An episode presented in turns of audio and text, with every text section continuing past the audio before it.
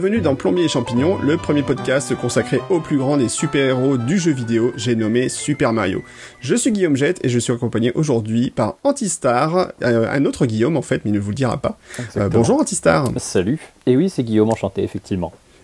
Et eh oui, alors de Guillaume, pourquoi et alors pourquoi on s'est lancé dans l'histoire de Super Mario? Euh, Parce que d'abord, ben, on est tous les deux fans de Super Mario, euh, peut-être l'un plus que l'autre, euh, je ne sais pas.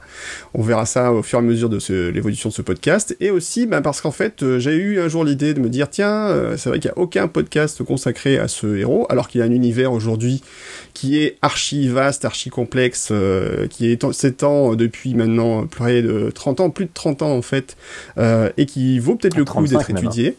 35, c'est vrai, 35, euh, ça commence à, dater. C'est vrai que moi je pensais plus à Super Mario Bros, mais c'est vrai que si on prend le, personnage de Mario Jumpman, euh, ça va encore plus loin. Donc, euh, nous, on va, s'amuser un petit peu à discuter euh, de Super Mario, de son univers, de ses personnages, euh, de tout ce qui fait son, son charme, des épisodes, les meilleurs, les plus mauvais. On s'amusera peut-être à les classer d'ailleurs, on verra un petit peu. Alors, pour ceux qui me connaissent pas, donc moi je m'appelle Guillaume Jette, j'ai 41 ans, je suis tombé dans la NES pas, presque quand j'étais tout petit. J'avais à peu près 11 ans, 12 ans, je sais plus, ça va être en 88, si mes souvenirs sont bons. Et je suis tombé dans la NES avec Super Mario Bros, évidemment. voilà, et je suis fan de, de jeux, vidéo et de Nintendo depuis. Je suis, alors certains le savent peut-être, j'ai parmi mes pouvoirs secrets, j'ai été un grand lecteur euh, et participant au magazine Player One. Si ça, ça, réveille peut-être des souvenirs chez certains d'entre vous, peut-être, euh, qu'ils ont vu mon nom dans, le magazine, dans la partie trucs et astuces. Oui, moi, je l'ai vu à l'époque. Et oui, tu vois, j'ai appris ça l'autre jour, on discutait en fait il avait découvert mon nom aussi dans le magazine Player One. Euh, ça fait des, souvenirs légendaires pour, pour ça que je t'ai suivi sur Twitter. Quand j'ai vu Guillaume Jette popper un coup, je me suis dit, mais est-ce que c'est le Guillaume Jette que j'ai connu à l'époque Eh bien oui. Alors en fait, il y a des gens qui me connaissent parce que je suis assez connu dans le monde Apple, mais là, c'était par le monde de, Nintendo, donc c'est un peu magique. Euh, et toi, Antistar, qu'est-ce que tu fais de ta vie? Eh bien, généralement, je suis, bah, je suis un petit peu aussi dans le, dans, dans, dans, le milieu, hein, comme on dit, puisque donc je suis, euh, je suis gestionnaire de communauté ou community manager, comme on dit, chez, chez jeuxvideo.com. Euh, je gère aussi un petit peu euh, l'espace, euh, l'espace contribution et, wiki, astuces à, mes, heures perdues. donc pour, un, pour quelqu'un qui, quand il était petit, et lisait surtout Nintendo Player, ou donc j'ai eu l'occasion de lire tes astuces, voulait être journaliste de jeux vidéo plus tard. Je m'en suis pas trop mal sorti finalement, parce que je travaille donc régulièrement avec, avec des journalistes chez jeuxvideo.com, et puis bon, bah donc. je fais mon propre, je tiens mon propre site blog, on va dire, de, de review et de chronique sur le jeu vidéo à côté. Euh, et je suis, bah, c'est pareil, un énorme, forcément un énorme fan de Mario, hein, sinon je ne tiendrais pas ce, ce, podcast en ta compagnie, évidemment, euh, puisque j'ai commencé euh, bah, pratiquement il y a 25 ans jour pour jour, hein, si on prend la date d'enregistrement de ce podcast, on y est quasiment, puisque c'était à Noël 92 que j'ai eu ma première, ma première console et mon premier jeu. Et comme c'est très oh, original, voilà. Et comme c'est très original, c'était une NES avec Super Mario Bros. Parce qu'évidemment, je pense qu'on est un sacré bah paquet à avoir débuté avec ça. Surtout quand on est un, gamin des années des années 80 comme, euh, comme moi. Et bah, la, la, la, fièvre Mario en fait a jamais, jamais vraiment baissé, même si avec les années c'est vrai que j'ai appris à plus apprécier Zelda que, que, Mario. Ça reste quand même voilà, mes, deux, mes deux sagas phares, et Mario a été quand même euh, la saga qui a marqué mon enfance, mon adolescence et même le début de ma vie adulte, euh, au point d'y avoir consacré bah, quand même le, site web qui m'a un petit peu lancé justement sur Internet, à savoir Mario Museum au début des, des années 2000. Donc c'est-à-dire et qui m'a valu aussi mon, premier pseudo sur internet qui était Mario86. Très inspiré quand même. Hein. Tout à fait. Et alors pour la petite histoire, en fait, moi j'ai eu un des tout premiers, si ce n'est le premier euh, euh, site web consacré à Super Mario, puisqu'en fait j'avais lancé même en 98, une partie de mon site était consacrée à Super Mario Bros. Et j'avais même acheté, alors là tiens-toi bien, je l'ai mhm. perdu bêtement, le domaine supermariobros.net. Eh bien ça aussi je m'en souviens, je m'en souviens parce que c'est à cette époque-là, je crois qu'on s'est suivi sur Twitter. Euh, je pense que tu avais dû voir retweeter un truc de, mm. Mario Museum euh, où, j'en parlais ou je sais plus quoi, ou mm. alors un truc sur le film. Et à ce moment-là, tu m'as dit que tu avais possédé ce nom de domaine. Euh, je, me mm. je, t'ai insulté en disant que c'était une honte de ne pas avoir gardé un, truc pareil. Et je crois qu'on a commencé à échanger sur Mario là-dessus et, c'est depuis qu'on se, qu'on se suit et qu'on se connaît un petit peu. Voilà, il y a un mois et demi, à peu près un mois, moi j'ai lancé sur Twitter un truc en disant Pouf, je, je, me lancerais bien dans un podcast consacré à Super Mario. Et il y, a un DM qui a popé dans mon Twitter pour me dire euh, C'est quoi ce projet? Ça m'intéresse. Bah, voilà. Bon, bah écoute, pourquoi pas. Et donc, du coup, maintenant. Il y a une bonne idée de mec qui t'a contacté quand même. Hein? Il a une bonne idée le mec qui t'a contacté à ce sujet quand même. C'est clair. Et, euh, et en plus, le, le gars qui m'a contacté, quand même, c'est quand même un champion du monde de Mario Kart, faut quand même pas, pas l'oublier.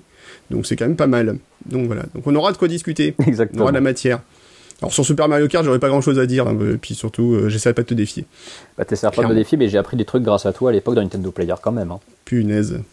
Un raccourci au moins. C'est ça, oui, oui, non, mais j'ai appris un raccourci. Ouais, t'as, appris des raccourcis à un, à un futur champion Ah, du monde euh, qui allait décrocher des records du monde Putain. quasiment euh, 15 ans plus tard. Comme. Voilà, j'ai j'ai l'impression d'être un peu le, le- le vieux euh, C'est qui, ça. qui entraîne les petits jeunes, c'est ça, fout- ça fout les jetons. Bon, alors pour commencer, on va faire euh, super violent. On va se consacrer à Super Mario Bros, le premier. Voilà. Alors on a décidé de hein, le passer la case. Alors, le jeu, mais peut-être que le film viendra un jour. Voilà. Mmh, ça sera intéressant. Ah, j'ai hâte. Euh, je pense qu'il y aura plein de choses à dire dessus. Et euh, donc on va se consacrer au premier Super Mario Bros. Alors c'est peut-être classique, mais on va essayer de voir un petit peu, d'en discuter un peu différemment, peut-être de parler un peu de, de choses autour de l'univers de Mario et de, de petites choses que vous ne savez pas forcément. On s'est documenté, on a essayé de trouver des petites choses euh, à droite à gauche euh, pertinentes, peut-être ou pas, vous nous direz dans, nos- dans, dans nos retours- dans vos retours. Et puis on va se consacrer après, on va parler un petit peu de, de l'univers de Mario, en fait, de, de, son, de son côté omniprésent chez Nintendo, savoir si c'est peut-être pas aussi un petit peu trop présent.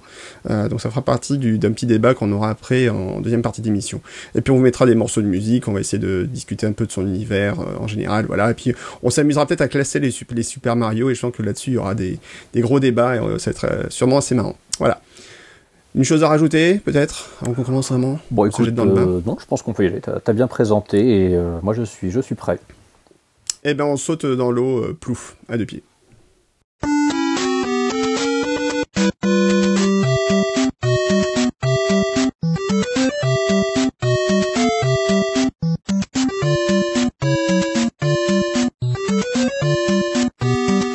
Igloo, igloo, et euh, il sort du tuyau, et voici Super Mario. Donc c'est Super Mario Bros, le premier. Alors, évidemment, euh, qu'est-ce qu'on peut dire sur Super Mario Bros? Tout a été dit presque, mais on va quand même essayer d'en discuter un petit peu.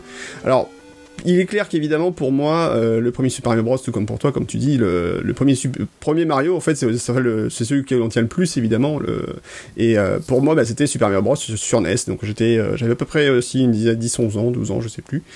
Tiens, raconte-moi un peu comment ça s'est passé, toi, pour le premier Mario. Comment t'es tombé dessus? Alors, les, souvenirs sont un petit peu nébuleux parce que je j'ai jamais vraiment su si c'est le premier jeu vidéo auquel j'ai joué. Je sais juste que avec mes parents, euh, comment dire, euh, on allait régulièrement chez un collègue de travail de mon père qui avait une NES.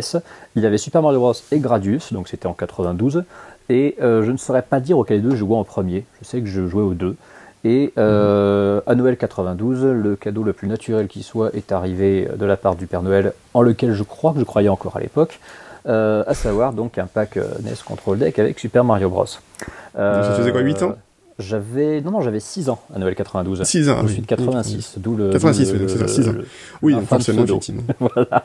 Non, non, oui, c'est pour ça, j'ai- mais j'ai pas mal calculé. Putain, Non, le mec, il a fait des 86. chiffres de lettres après. Je suis de l'année de, Super Mario Bros 2, le, le japonais, pas le pas le- l'américain. Et, et du premier Zelda évidemment.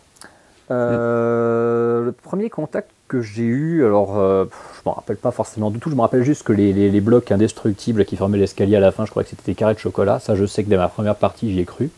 Euh, Ah bah mais oui. je pense que beaucoup de gens ont cru que c'était des carrés de chocolat quand même, parce qu'esthétiquement, ça en avait, ça en avait tout l'air. Euh, Tout à fait.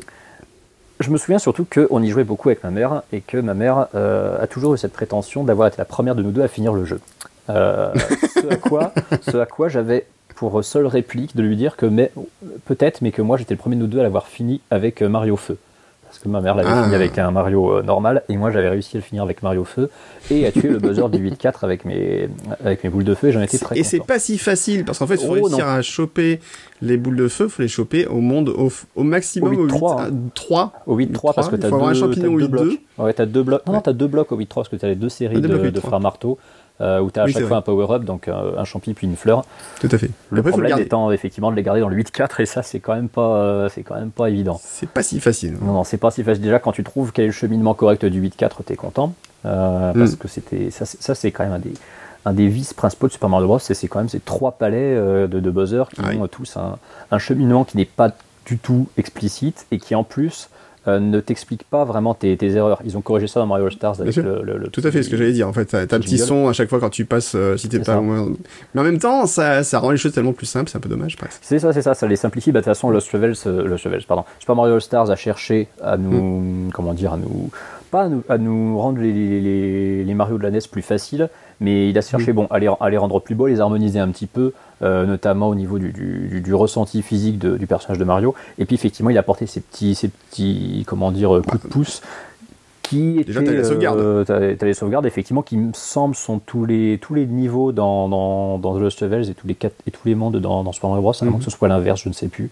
Euh, mais oui, tu as, quand même beaucoup de, beaucoup de, de, de, coups de main. Parce que Super Mario Bros. n'est quand même pas un jeu euh, ultra, ultra court la première fois que tu joues à l'époque. Hein. C'est-à-dire, bon, aujourd'hui, ah tu te rends compte que c'est vrai que c'est un jeu qui, qui se termine en. Euh, allez, même quand tu connais par cœur que tu fais tous les niveaux, je pense que tu le termines en une demi-heure, trois quarts d'heure. Ouais. Euh, le record du monde est à combien 8 minutes 4, comme ça alors, Le record du monde avec les Warp Zones, il est en 4,57 de, de, mémoire. ouais. je, peux aller, je peux aller chercher les, les, records, les records du monde exacts sur, euh, dans les mmh. deux catégories. Mais euh, oui, c'est impressionnant. Et puis moi, c'est un, des, un des records les plus, euh, les plus célèbres qui existent dans l'univers du speedrun, forcément, puisque c'est celui mmh. qui a été le plus. Euh, le plus, le plus poussé, hein, forcément, c'est peut-être le jeu le plus speedrunné de, de, de l'histoire. Et puis bon, bah même, même quand on était gamin, avec Metroid, avec Metroid aussi, avec Super Metroid notamment. Super Metroid, Super voilà. Metroid surtout, parce que c'est vraiment lui qui a lancé le truc. C'est ça, je pense. Et je, je pense que, comment dire, je pense que hum, Super Mario Bros de base, en plus c'est un jeu qui te, qui te donne envie d'essayer de faire des niveaux euh, plus rapidement. Mm. Ça, ça, préfigure même ce que Sonic a pu faire 5 ans plus tard. Ton Mario peut courir, c'est sur une ligne droite, t'as quasiment pas d'endroit où tu vas être forcé de t'arrêter. Euh, mmh. Donc forcément, bah, tu, tu es un petit peu tenté de tracer, surtout que tu un chrono qui défile très très très vite dans Super Mario Bros. C'est vrai. Il, défile à une vitesse, c'est ahurissant. Je me demande s'il y a un Mario. Bah, surtout sur les, sur le, quand tu atteins les mondes 8, euh, ça commence à être, mmh. euh, les niveaux sont longs, enfin, ils sont longs et est plus court parce qu'il descend à 300 au lieu de 400. Puis c'est pas des vrais mondes, hein, donc. Euh... Ouais, tout à fait. Alors je regarde si ouais, je trouve les stats exactes de Super Mario Bros. Parce que donc on avait du 4,58 et le 100%. Alors évidemment, ça c'est des chronos de 2008, on s'en fout. Bon, en 2008, ils faisaient 19 minutes hein, pour faire le jeu entier. Mais j'aimerais bien trouver quelque chose de plus récent quand même, ça serait bien. Updater le 14 février 2016, mais c'est incroyable, ils peuvent pas trouver mieux que ça. Euh, bon, enfin bref, on sait, bon, de toute façon 4,58, je sais que ça a été descendu en 4,57. Et euh, par contre, voilà, on est sur du 19 minutes, donc un peu moins de 20 minutes pour effectivement pour faire le, pour faire le jeu entier. Euh, ouais. À l'époque, en tout cas, parce que bon, c'était finalement ta question de base, euh, je sais pas combien de, de, combien de parties il a fallu avant d'arriver au, avant d'arriver au bout, parce que forcément le temps de, de, de maîtriser un peu ce, ce, gameplay qui est très simple, mais qui est rempli de petits pièges, avec très peu de one-up quand même. Hein. C'est pas un, c'est pas un Mario qui est riche en one-up. Des, des, mm. des, champignons, euh, des champignons verts, t'en as, je crois que t'en as 8 à travers tout le jeu. Euh, mm. j'avais, j'avais calculé à l'époque, puisque je me faisais déjà mes petits, mes petits guides moi-même sur, sur papier, que si tu ne cherchais pas à tricher en faisant les niveaux, tu pouvais récupérer deux vies, euh, comment dire, mm. en, en farmant. Euh, si tu récupères toutes les pièces et tous les champignons Wed Up, tu à 25 vies à la fin. Ça. Ce qui n'est pas, ce qui est pas énorme finalement. Ouais, mais enfin, moi je sais que j'étais très content la première fois, j'avais réussi à dépasser les 10 vies, puis t'as la petite euh, étoile la petite qui apparaît. Couronne. Euh, petite couronne, voilà, qui apparaît, pardon, une petite couronne effectivement qui apparaît à ce moment-là. Et, euh, et, du coup, t'as, t'as, tu te dis, ah super, j'ai quand même passé un cap, quoi. Mais, mais c'est mm -hmm. vrai qu'après, quand tu veux faire le jeu dans la longueur, tu veux faire les 32 niveaux d'affilée, c'est pas, ça prend quand même un petit peu de temps aussi. Mine de rien. Donc, le record était bien à 4,56 et 528 centièmes. Ouais, ouais, ouais, ouais. Et, en, et, en, et en TAS, euh, donc via, via émulateur, il y a des mecs qui ont fait 4,54. Alors je sais pas où ils ont été récupérés ça, parce que c'est un jeu qui est quand même vraiment, euh, comme on dit dans le, dans le milieu, qui est, qui est maxed, hein, vraiment. C'est-à-dire que le, le, il a été euh, plus, que, plus que rodé et jusqu'à la corde comme, comme speedrun, et c'est vrai qu'on peut plus vraiment récupérer on peut plus vraiment euh, gruger euh, une seconde ou deux par-ci par-là. Là, c'est vraiment quelques petites frames qui se récupèrent à gauche à droite. Ça dit, ça peut encore arriver. Hein. La, il y a moins de deux semaines de ça, tu as un mec qui a, qui a battu le, le, record du, premier, du tout premier niveau de GoldenEye en mode en difficulté oui, facile. Ça, oui. Voilà, en, en, faisant tomber un ex de, de, 128 joueurs parce que tout le monde pensait que bah, 53 secondes c'était le meilleur temps qu'on pouvait humainement faire. Mm -hmm. Et il euh, bah, y a un mec à force, 15 ans après, qui a réussi à briser un ex de 128 joueurs. Donc bon. Voilà. Sur, un jeu, euh, sur un jeu 3D, certes, mais quand même. Mais quand même. Non, non, c'est clair. C'est, on atteint certaines limites humaines, on va dire. C'est ça. Dit, euh, ouais. Alors, donc, épisode fondateur. Moi, alors, moi, Mario Bros 1. Alors, ce qui est assez marrant, c'est que moi, je crois que j'ai pas la... Mon premier contact avec Mario Bros, Super Mario, ça a été Mario Bros 2, en fait. Super Mario Bros 2. Donc, l'américain. Euh, parce qu'en fait, Alors l'américain, parce qu'en fait, dans la grande surface à côté de chez moi, il y avait une des fameuses bornes Nintendo, alors je me rappelle jamais de leur nom, euh, où tu avais 12 cartouches et tu pouvais choisir en fait le jeu que tu voulais jouer pendant euh, X minutes. Et un matin, il y avait un de mes, un de mes potes en fait, qui me dit Ah, il y a, y a le truc de Nintendo là qui, en, qui tourne, et en fait, apparemment, le, le, le, le, compteur, ils l'ont complètement débloqué. Donc en fait, on pouvait jouer le temps qu'on voulait, il y avait Ah, quasiment une heure ou deux heures, donc c'était assez fun. Donc il y a toute une masse de gamins qui jouaient autour. Et, et du coup, j'ai beaucoup joué à Super Mario Bros 2, et en fait, c'est vrai que le Mario Bros 1, j'ai pas touché tout de suite. En fait, c'est vraiment quand j'ai pu avoir ma première NES euh, que j'ai pu vraiment y jouer. Ça lui fait un peu bizarre de revenir en arrière du coup. Bah, pff, pas tant que ça en fait. Euh, le, le jeu étant ce qu'il est, euh, ça, ça m'avait pas dérangé plus que ça en fait. Et du coup, j'ai fait donc le, le, le, saut avec la, la première NES, premier achat, mon, mon premier achat Nintendo, parce qu'en plus c'était suite à des étrennes qui a été fortement augmenté cette année-là, sur, parce que je sais pas quoi, don familial pour ma de ma grand-mère. Enfin bref, donc du coup, je m'étais retrouvé avec une somme indécente à claquer. Et ça et du bien. coup, j'ai acheté. Voilà, ça tombait mais vraiment tellement bien. Et donc, j'ai acheté ma première NES euh, euh, à ce moment-là. Et donc, je suis tombé dans Mario euh, ben, directement. Et ça, ça, a été la, ça a été tout de suite la, la déchéance, la drogue, etc. forcément. Ah bah, de toute façon, le, premier truc que tu fais dans le jeu quasiment, c'est de bouffer un champignon. Donc, C'est ça. ou, tu fais- ou alors tu toute te fais façon. bouffer par un champignon. Qui te fait grandir, hein. De toute ça. façon, ben, bonjour, bonjour Alice au Pays des Merveilles. c'est ça. Ou, ou tu te fais bouffer par un champignon qui te tue. Alors, ça, c'est sûrement, tu as commencé vraiment maso dès le départ. Ça. Ah bah je, je pense moi que la première fois que je jouais à Super Mario Bros, j'ai dû, euh, j'ai dû marcher vers le Goomba et faire bouffer par le Goomba. hein. Ah, bah, comme tous. Je, je m'en souviens juste- plus, mais ça me semble évident. Alors, ce qui est très c'est intéressant que tu en parles, le, le monde 1-1, qui est forcément le premier monde avec lequel on a un premier contact avec Mario Bros, euh, c'est quand même le- un des rares mondes d'un jeu, je pense, qui a son nom, qui a un article complet dans Wikipédia sur le sujet. Alors pourquoi? Parce qu'en fait, c'est vrai qu'à une époque, à notre époque, on est habitué à des didacticiels, des tutoriels, comme on dit. Euh, J'aime pas le mot tutoriel, un- ça vient de l'anglais, c'est pas beau. Alors, euh, didacticiel. Euh, donc, il t'explique en long, en large, en travers comment prendre en main le jeu, euh, des fois jusqu'au à t'en dégoûter. Hein, coucou Twilight Princess. Et en fait, l'avantage, c'est que le hum, Mario Bros, bah, en fait, il était accessible. En fait, il t'expliquait tout de façon limpide en fait dès le départ. Donc, il te fait venir un Goomba et tu comprends en touchant au premier coup ben, que tu meurs et il faut faire une action. Donc, la première fois, tu sautes par dessus, puis tu as ce fameux premier bloc où tu arrives et tu donnes un coup. Il y a un champignon qui apparaît et grosso modo, le champignon, c'est conçu pour que tu le rates pas en fait. Puisque Euh, tu as oui, parce tout à fait après à droite. Il va, il va augmente- il va automatiquement à droite, effectivement, ce qui, euh, Mhm. ce qui d'ailleurs est un mécanisme que Super Mario Bros 3 a essayé de trahir euh, un petit peu, et euh, je crois que Mhm. c'est le seul Mario de, de plateforme 2D euh, où Champignon Mhm. part un petit peu de façon random en fonction de. Même pas en Ah, pas du tout random. C'est en, est fonction de- en fonction de la position de la tête de Mario, parce qu'il m'a semblé parfois que ça partait vers la gauche. Ah non, non, non, c'est pas du tout random. Si tu tapes à gauche euh, du, Ouais. du bloc, il va, le, le champignon va partir à droite, et si tu tapes à droite, il part à gauche. hein. C'est absolument pas random. Ah, c'est marrant, j'ai toujours l'impression que c'était un, Ah, peu, non, non, non, non, non. un peu aléatoire ce, ce- ce mouvement de champignon. Il y a rien d'aléatoire. Si tu veux bien calculer, tu fais, euh, tu fais bien attention, tu positionnes bien ton Mario à droite de ton bloc, et le, champignon partira à gauche et vice versa. Donc il y a- pas du tout de random là-dedans. Bon, moi j'ai été obligé de vérifier ça très rapidement parce que le dernier souvenir Ah de, ouais. de SMB3 que j'ai commence à vraiment dater. Et pour le coup, j'ai eu toujours l'impression que c'était bon. En même temps, je, je fonçais sans vraiment regarder où je tapais. Donc euh, Mm. l'essentiel c'était de taper dans le bloc, de récupérer le champignon, et puis voilà. Mais c'est vrai que la plupart, effectivement, font sortir le champignon vers la droite. Ouais. C'est le cas de Mario. c'est- Mario World. Ouais, c'est le cas de Mario World. Non, je Mario si World, tu prends la cape, hein. Ouais, ouais. Oui, parce que la cape, là, effectivement, tu peux donner le, le- le coup de cape qui fait que ça part de l'autre côté. Mais en Mm. attendant, voilà, ce, ce champignon ne peut pas du tout être évité, oui, ça c'est. Sauf si tu crois que c'est un un tuyau.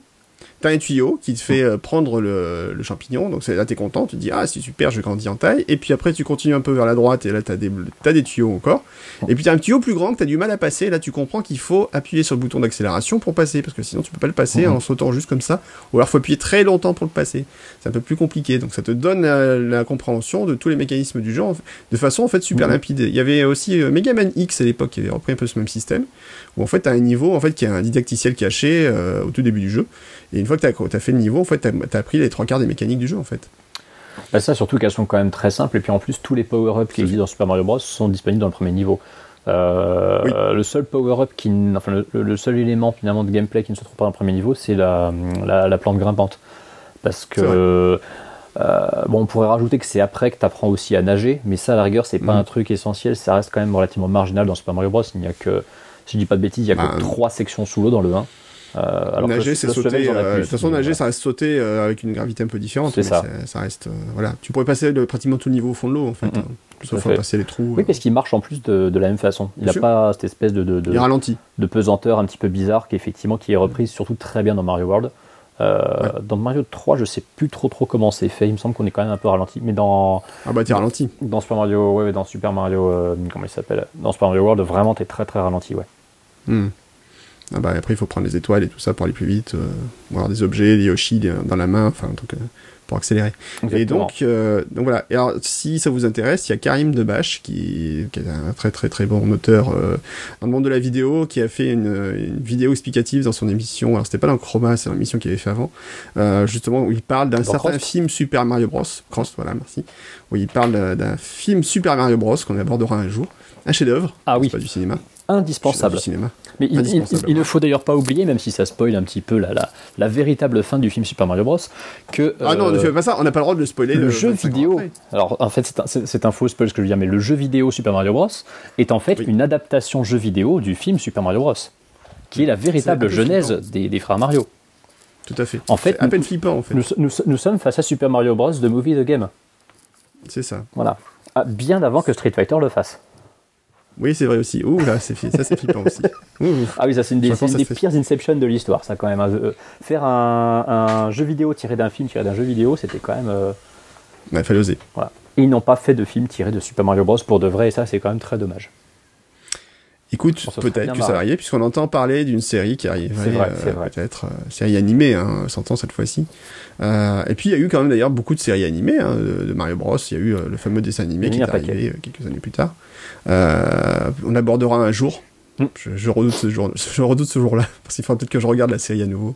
Euh, mais c'est pas c'est pas, ça serait pas pire que si on devait regarder la série Zelda, je pense. Tu parles bien de celle que, qui était diffusée euh, à l'époque de sur la 3, à l'époque de Bonjour Babar, qui est sortie en coffret DVD euh, il y a. Je, oui. C'est ça, qui, était dans le Super Mario Show tout, mm, mm, aussi. Miam miam miam.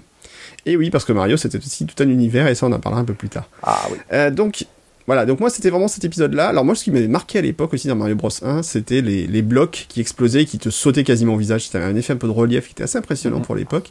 Et puis après t'as quand même cette découverte des Warp Zones. Alors après j'ai eu un j'ai eu un pote en fait avant d'avoir ma Super Nintendo, ma Super Nintendo, ma NES, euh, ma première NES, j'avais un pote qui en avait une aussi euh, par son beau-frère. Et donc on avait passé une soirée dans sa cuisine ou deux euh, avec une sur une petite télé miniature. On avait commencé à jouer à Mario Bros et à Castlevania, ça aussi grand moment, premier Castlevania.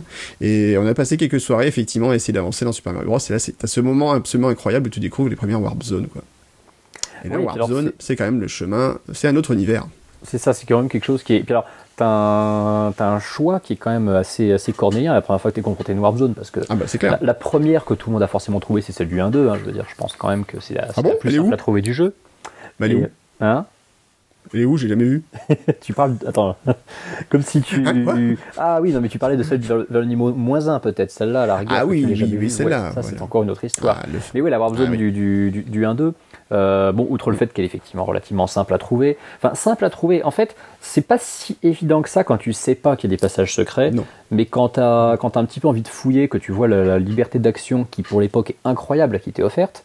Euh, tu vois ces ascenseurs qui montent et qui descendent tu vois que tu peux passer par-dessus la sortie, donc tu es tenté de voir effectivement ce qui se passe, d'autant plus que tu peux pas revenir en arrière, tu vas faire ah suffisamment défiler l'écran. Voilà, tu vas mm. suffisamment faire défiler l'écran pour te retrouver bloqué si tu vas jusqu'au bout. Donc autant voir si euh, les, programmeurs ont prévu quelque chose au cas où tu te retrouves bloqué. Et effectivement, c'est là que tu, donc, tu, découvres ces, trois tuyaux. Et mais la première fois que tu les vois, voilà, tu sais pas exactement. Je veux dire, il y a marqué Welcome to Warp Zone, il y a marqué, je crois qu'il y a marqué 2, 3, 4, il n'y a pas marqué que, que c'est World, World 2, etc et tu ne sais pas ce que c'est. C'est-à-dire que à ce moment-là, bon, tu sais que tu es dans le niveau, dans, dans le niveau 1-2, tu sais pas combien de niveaux euh, il y a euh, dans ce monde 1, parce que vont rien te dire à ce moment-là qu'il y en a 4, sauf si évidemment tu l'as déjà fait et que tu recommences et que tu découvres la Warp Zone. Mais tu es forcément tu te dis mais qu'est-ce que qu'est-ce que je choisis dans ces tuyaux? Est-ce que je choisis le plus proche de par là où je suis arrivé et je prends le 4 est-ce que je choisis le 2 parce que c'est le plus petit chiffre? C'est c'est quand même un, sacré euh, comment dire un, ouais, un, sacré choix à devoir faire. Et, et puis bah c'est c'est un énorme raccourci quoi. Faut dire ce qui est. Quand tu passes du 1 ah bah au 4 quand même c'est tu t'as bah, tu, sautes un tiers du jeu quoi quand même. Voilà t'as sauté un tiers du jeu quasiment quasiment la moitié euh, je vais dire quasiment la moitié. Ouais non tu, tu sautes deux tu sautes deux mondes et demi ouais. Donc ouais un tiers du jeu effectivement et, euh, et puis tu ressautes un tiers du jeu en plus euh, si, tu, si tu utilises avoir besoin du 4-2. Et le pire, c'est que c'est un système qui, pour l'époque, est donc bon, bah, complètement, complètement nouveau. Euh, mm. Et qui te semble tellement généreux et, hum, comment dire, et, et simple quand tu joues au Super Mario Bros 2 japonais alias The Shovels et tu découvres les Warzones mm. de, de, cet épisode qui elles sont beaucoup plus tordues, qui parfois te ramènent même à l'envers. Ah mais c'est l'horreur. C'est le, le, pire, le pire truc du monde, surtout que bah, comme tu peux pas revenir en arrière au niveau du défilement, là de toute façon tu tombes dessus et tu es complètement foutu, c'est mort. Ah bah t'as des niveaux qui jouent totalement là-dessus, mais on en parlera, on abordera les Lost Level un jour. mais... Quand on parlera de Lost Level, Mais oui, ça, Lost Level est, est, conçu aussi pour euh, frustrer le joueur mm, sur mm, certains points, c'est horrible. Alors que là, tu t'as jamais eu un moment où tu te dis ah mince j'aurais peut-être pas dû. tu te dis bon bah ok si jamais je suis arrivé là je peux sauter juste de niveau en allant euh, dans le monde euh, voilà je peux dans le monde 2 ça va puis t'arrives pas sur une difficulté trop violente ou tu passes au monde 4 où là les choses deviennent un peu mm, plus mm, mm. chaudes parce que ah bah t'es accueilli directement par la qui voilà, c'est peut-être le pire comité euh, d'accueil qui est au début d'un monde ça le, 4-1 ah ouais c'est ça. Donc ça c'est du coup ça augmente significativement la difficulté. Donc voilà tu te sens tu c'est ça, ça permet de graduer quand même bien la difficulté de se dire bon ok si vraiment tu connais un peu le jeu et que t'as pas envie de te taper tous les niveaux pour essayer d'arriver à la fin t'as quand même cette échappatoire qui est quand même intéressante Là, surtout du fait de l'absence de, sauvegarde. Hein. C'est c'est quand même une façon effectivement de te. En plus, si jamais effectivement tu es arrivé au monde 7 ou 8, mais que tu as eu game over et que tu pas envie de tout te refaire, effectivement, même si c'est pas juste pour le plaisir de te refaire le jeu, euh, c'est quand même une sacrée, euh, c'est quand même une sacrée, une sacrée astuce.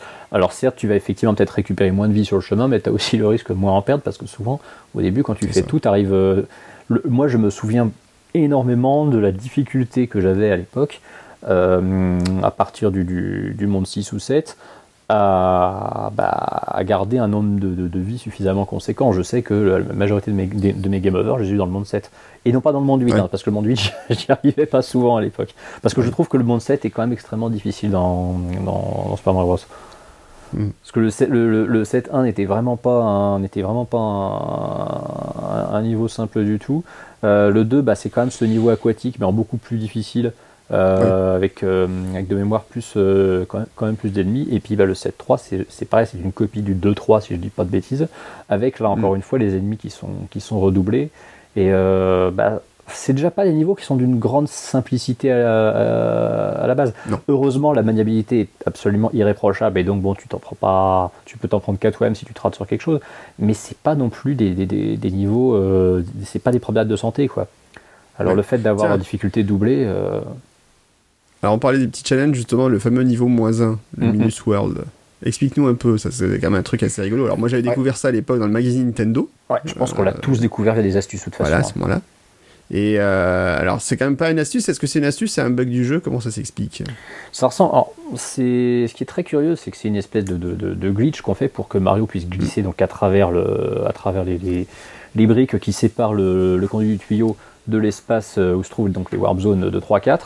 Euh, alors j'ai plus la manip exacte en tête, mais il me semble qu'il faut péter le, deuxième bloc euh, du, plafond en partant du tuyau, en, se posant dessus, euh, puis se mettre accroupi et sauter vers la droite. Et donc là, on passe. Il faut que ta tête frôle en fait le bloc que tu as laissé euh, de côté. C'est ça, voilà. Et il faut se, voilà, faut que le bloc touche vraiment la tête, faut qu'il touche au bon endroit, que tu relâches un peu la pression à ce moment-là. Et c'est pas évident du tout à faire quand tu connais pas, le coup.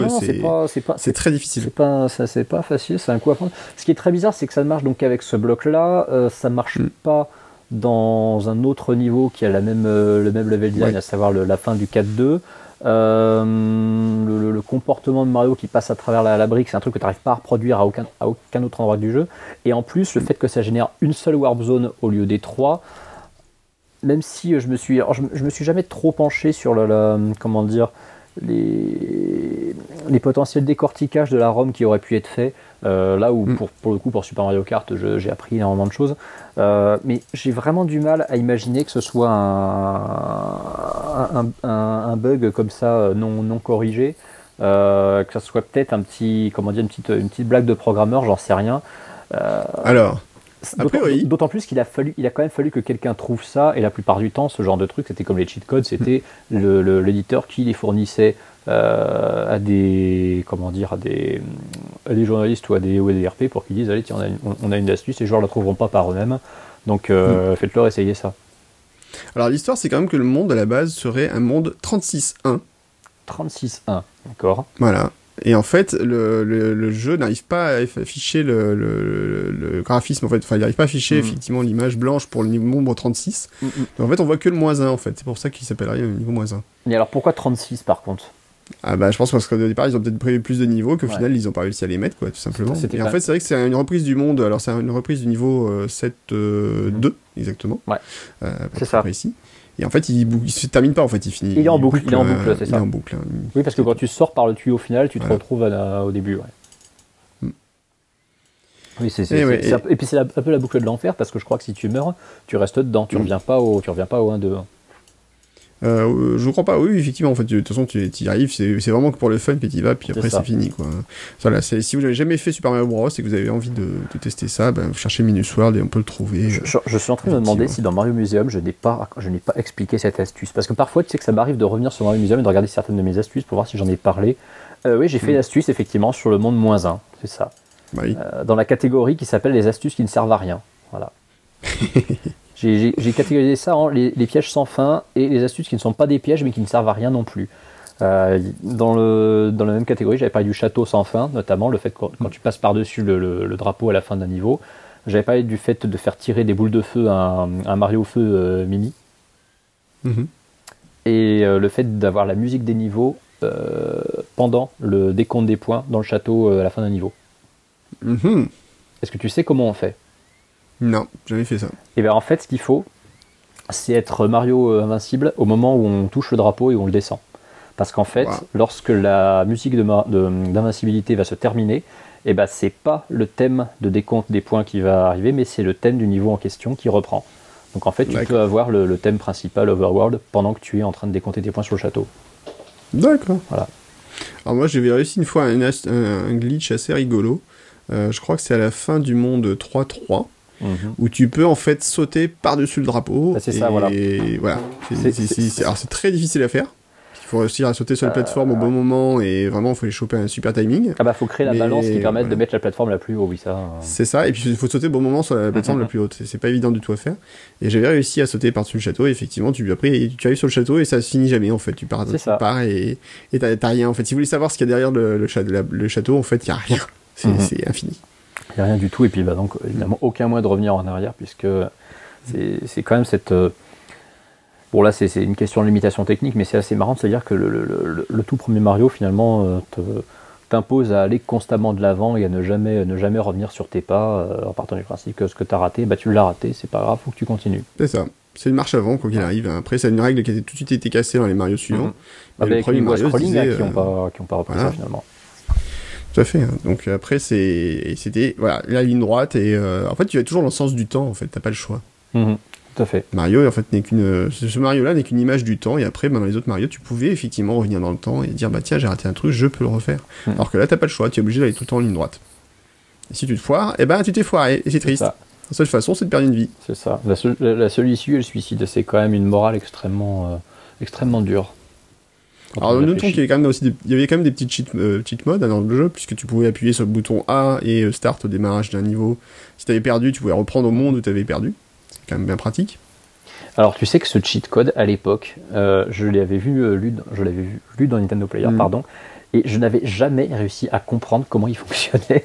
C'est un truc, mais je ne comprenais pas à quel moment il fallait appuyer sur A et Start. Fallait- J'avais pas compris comment, f- s'il fallait appuyer dessus en même temps, à quel niveau d'écran. Je n'ai jamais réussi, ça m'a saoulé, et finalement du coup je n'ai jamais utilisé le mode continu de caché de Super Mario Bros. Ah, bah, Euh, Et puis après, une fois que vous avez fini le jeu, bah, c'est pas fini surtout. c'est ça, exactement, parce que oui, tu as une espèce de, de, de, bah, de New Game Plus en fait, hein, finalement. Bah, ni, plus ni moins, oui. En fait, c'est vrai qu'on parle, dit souvent que le New Game Plus, ça a commencé surtout avec Chrono Trigger et autres, Mhm. mais en fait, euh, déjà, Ah non, Super Mario Bros. On en a un. puisqu'en fait, on refait le monde, euh, enfin, on refait tout l'ensemble du jeu, mais les ennemis sont tous modifiés. Euh, et, en particulier, les, les, les, les Goombas deviennent des tortues, euh, enfin, des, comment ça s'appelle, des... Ah, des scarabées. Des, scarabées. Voilà. Et là, ça devient franchement plus difficile. Et si, et si- et si tu veux un vrai cas de, de, de New Game Plus qui se rapproche un petit peu plus du concept, euh, bien, avant, Chrono- bien avant Chrono, tu as Zelda 2 qui, euh, quand Oui. tu le termines, tu le reprends avec une partie donc, de tes acquis pour une, euh, pour une nouvelle quête euh, qui est du coup bah, un petit peu facilitée, ce qui est pas plus mal vu la difficulté du jeu. Euh, mais C'est con- vraiment considérable comme un New Game Plus si on prend la, la- la définition même de l'expression. hein. Donc oui, il y en avait déjà effectivement au milieu des années 80 dans des, dans des, dans des jeunesses. Alors rappelons quand même que ça a été le, jeu le plus vendu au monde pendant très longtemps. 40 millions de copies vendues. Hein. Alors faut pas oublier non plus qu'il a été souvent vendu avec la console, donc ça a été pas mal. Euh, c'est vrai que là-dessus, j'ai toujours un peu de mal avec ces, chiffres-là, parce que quand on vend un jeu et puis qu'en fait il est fourni avec la bécane, de toute façon t'as pas trop le choix. Bon, euh, ça peut la vente forcée, on va dire, mais bon, après, il euh, faut quand même savoir qu'après il n'a été dépassé que par Wii Sports. Ouais, qui lui était automatiquement vendu avec la console. C'est-à-dire que les, il, existe des versions boîte de, de Wii Sports. J'ai jamais mm. compris si elles étaient vendues avec des packs particuliers ou pas, mais bon, c'est je veux dire, il suffit de prendre le nombre de Wii vendus pour avoir à peu près le nombre de ventes de Wii Sports, puisque tous les packs Wii avaient Wii Sports. Je crois que le seul pack Wii qui n'avait pas Wii Sports, euh, en tout cas les Wii blanches l'avaient toutes. Euh, mhm. la Wii noire, elle avait Wii Sports Resorts, mais je me demande si elle avait pas aussi Wii Sports avec. Par contre, le pack Wii rouge avec Super Mario, euh, New Super Mario Bros, il me semble qu'elle n'a pas Wii Sports. Faudra que je vérifie, puisque je, je, je, mhm. les ai tous les trois. Mais oui, là, c'était pour le coup, toi qui parles de vente forcée, là, là, on peut pas faire, peut pas faire mieux oui, Super Mario Bros. C'était, c'était, de toute façon, Super Mario Bros. C'était un petit peu comme le, comme le thriller de Michael Jackson finalement. C'est-à-dire, c'est ce, hmm. c'est ce, hmm, comment dire, ce, produit culturel qui, euh, bah, que tout le monde quasiment a consommé euh, au moins une fois euh, à partir du moment où il s'est intéressé à ce, à ce pan de la culture populaire. en plus, ils sont quasiment contemporains l'un de l'autre. Ils, ont, ils sont séparés que de trois ans finalement. à une époque où en plus, bon, bah, forcément, les, les, chiffres de vente n'étaient pas forcément ce qu'ils sont aujourd'hui. Euh, vendre euh, la même, euh, comment dire, 30 millions d'exemplaires d'un même bien culturel en, 85, c'était beaucoup plus difficile que de le faire en 2017. Tout à fait. Donc aujourd'hui, effectivement, on, nous, donc bon, on nous a parlé des chiffres de Wii Sports forcément, mais on nous rabâche les chiffres de vente de, Minecraft ou de GTA V, qui sont bon, d'abord diffusés sur beaucoup plus de plateformes différentes. Euh, qui, sont, qui sont régulièrement réédités. Quand il réfléchit, Super Mario Bros, si on prend que les ventes de la version NES, il n'y a pas vraiment de réédition du jeu. C'est-à-dire qu'il est sorti que sur NES en tant que, en tant que Super Mario Bros. Euh, et puis bah, finalement, euh, voilà, tu as peut-être eu une version NES Classics en, en, Allemagne, et encore, je suis même pas sûr pour celui-là. Mais c'est un mm. jeu voilà, qui s'est quand même massivement écoulé sur, sur une, une, petite période et à l'époque où ce genre de produit n'était pas démocratisé comme il est aujourd'hui. Tout à fait.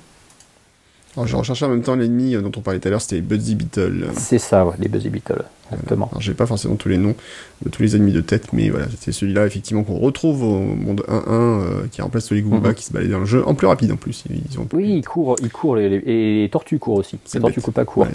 Tant tu coupes pas. Alors pour les petits trivia d'ailleurs, est-ce que vous savez, euh, amis joueurs, pourquoi il y a des coupes à vert et coupes à rouge et quelle est leur différence surtout?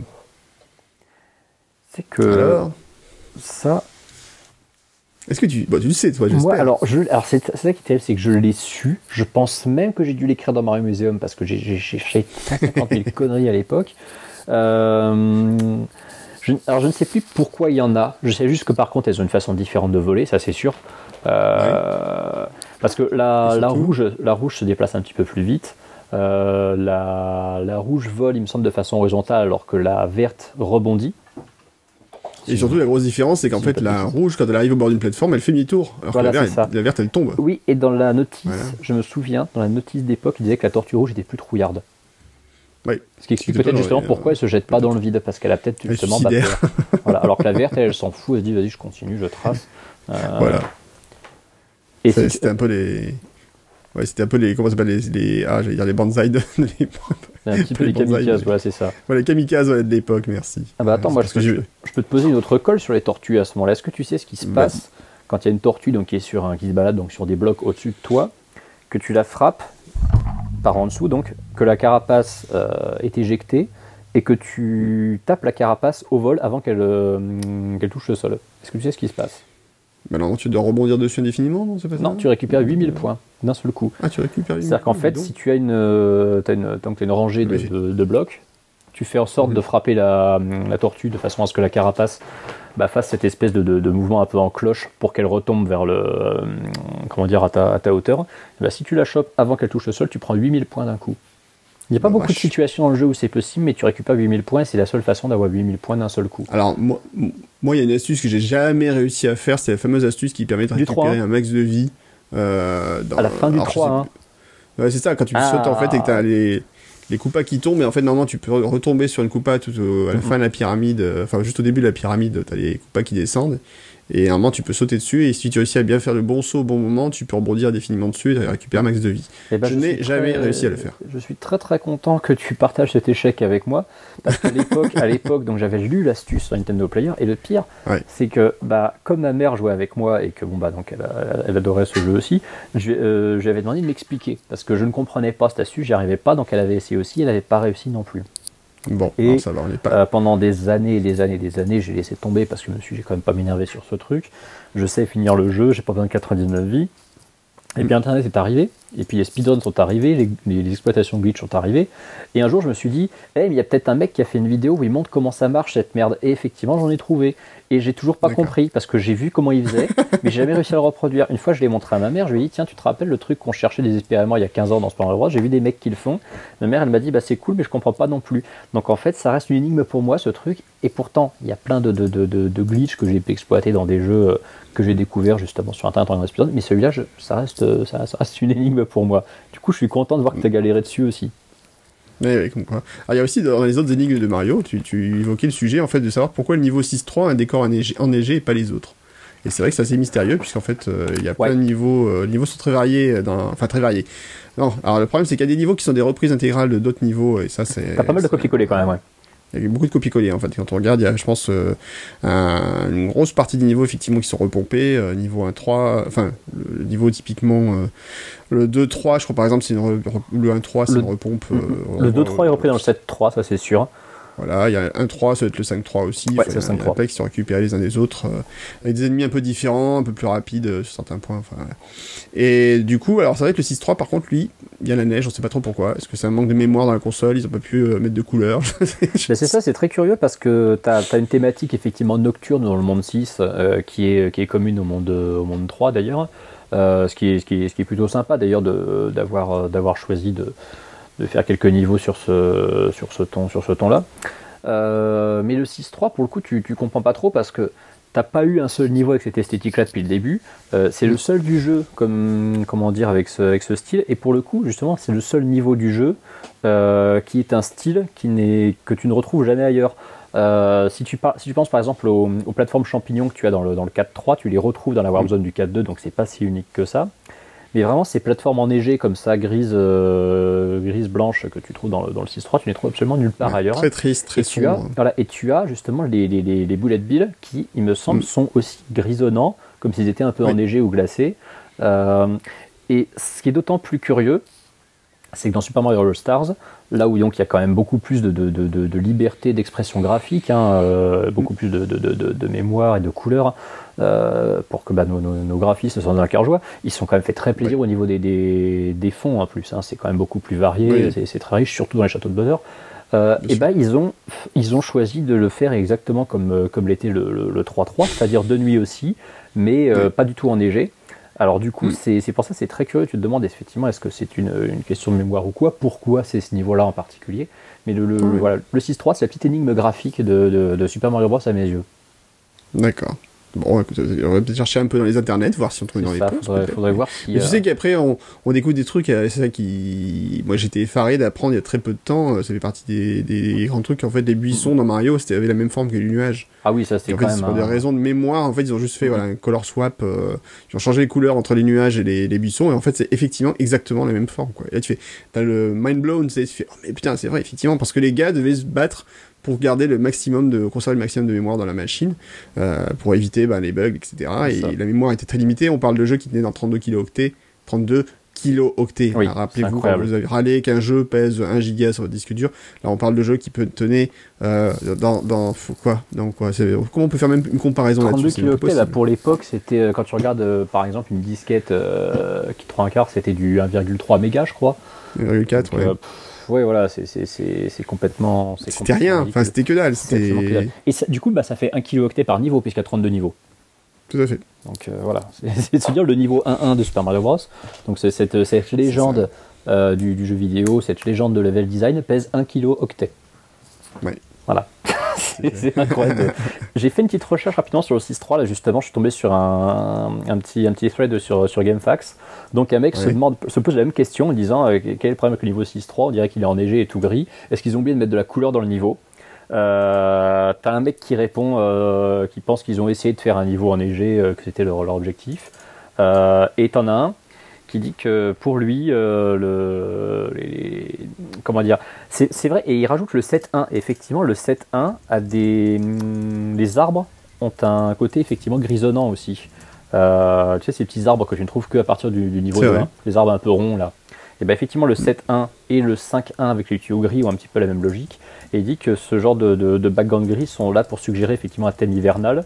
Euh, mais que pour le coup, c'est complètement débile effectivement que le 3.3 et le 5.3 n'aient pas suivi cette logique et que seul le 6.3 l'ait fait. Et il dit que de toute façon, à l'époque, il y avait beaucoup de, choix effectivement de, game design et de level design qui était un petit peu inexpliqué, que les mecs n'avaient pas forcément cherché à, plus pousser que ça. Euh, parfois c'était un, petit, délire comme ça et qu'il fallait, pas, fallait pas forcément chercher. Et il a conclu en disant They made it black and white just because. Voilà, comme ça on est vachement aidé. C'est ça. bon écoute, la prochaine fois que je vois Miyamoto, je lui poserai la question. Puis... oui, c'est vrai que tu vois, tu vois assez souvent, c'est un pote. Écoute, euh, voilà, il vient manger une raclette de temps en temps, il est très content, il repart. Écoute, il me doit bien ça. Il prend des cornichons, ça. Après tout l'argent que je lui ai donné, il, peut, il me doit bien ça, je veux dire. ouais, mais au moins j'ai eu la satisfaction, tu vois, c'est partie des, des, héros de, mon, de, ma vie que j'aurais vu au moins une fois sur scène. Voilà. Ça, c'est beau. Ouais. Euh, oui, quand il est passé à Japan Expo il y a deux ou trois ans. Et oui, c'est ça, exactement. Et je peux dire que c'était euh, assez. Euh, on peut en parler comme ça, même si c'est plus dans le sujet. Mais c'est quand même euh, un moment où je, je, ils ont lancé en plus. Euh, ils ont lancé une petite, une petite vidéo en fait, en rappelant tous les Mario, etc. Et est arrivé sur scène et j'ai vraiment pleuré. c'est ah. horrible, c'est terrible à dire, mais. Je te comprends. Wow, je pense quoi, que si j'avais eu la chance d'être là à ce moment-là, je pense que ça m'aurait fait ah bah, un genre de choses. C'est waouh quoi. Enfin, c'était. Il y a eu un moment voilà où tu dis non, c'est très con, mais quand même. Mais en fait, c'est une telle rockstar et puis il a tellement influencé une partie de ma vie que par son travail que voilà, tu dis c'est un moment fou quoi. Enfin voilà, c'était le moment je suis une petite euh, chose fragile et euh, on va passer à autre chose. C'est pas possible de rester là-dessus. Alors, euh, ça vient que le sujet, ça, ça, ça explique. Mais ouais, non, voilà. après, après, voilà, la jeunesse dis souvent, pourquoi on en est là aujourd'hui notre. Après, voilà, je pense que si tu veux, si on parle des personnes qui, moi par exemple, on pourra en parler longtemps, mais dans les personnes qui m'ont influencé dans ma vie, donc bah, j'ai travaillé dans le monde Apple, donc forcément Steve Jobs Évidemment. a eu un, un appel et, et, forcément sa, sa, sa, sa, disparition a eu un impact sur moi que je pensais pas d'ailleurs aussi fort à l'époque euh, quand, il quand il est parti. Euh, on peut en penser ce qu'on veut. Enfin, c'était un, un, sinistre connard sur plein de points, mais c'était aussi un mec génial sur plein de points d'autres. Et euh, voilà. Et, ah bah, et, et Miyamoto, je... hein, Steve Jobs, ça c'est. Voilà. Enfin, c'était une rockstar et c'était un génie de son industrie. Il a marqué euh, son public, même si on pouvait pas être d'accord avec ce que fait Apple, etc. Il a quand même marqué une industrie. Il a révolutionné plusieurs industries. Euh, Miyamoto, c'est pareil, si tu veux, mm -hmm. c'est le même niveau et il a révolutionné, révolutionné en fait le jeu vidéo à plein de points de vue. Enfin, il a créé quelques-unes des plus sagas les plus extraordinaires du monde de jeux vidéo qu'on aime ou qu'on n'aime pas. Après, on peut très bien dire je, je n'aime pas Mario Bros, mais on peut pas aligner l'impact qu'il a eu aujourd'hui sur le sur le sur ce monde-là, enfin sur cet univers-là. Et euh, je pense qu'effectivement Miyamoto, c'est partie des gens. Euh, le jour où il va partir, ça va être très dur, quoi. Je sais d'avance, euh, ça sera horrible. Bah oui, oui, complètement. Parce je sais que, que ce sera horrible. Enfin, je me souviens quand il y a eu le décès de Satoru Iwata, qui donc forcément, je pense, ah bah déjà c'était dur. moins marqué que Miyamoto dans notre vie, hein, parce que. Tu, bon, bah, tu sais que j'ai énormément de mal à regarder la fin de Star Fox, Star Fox 0.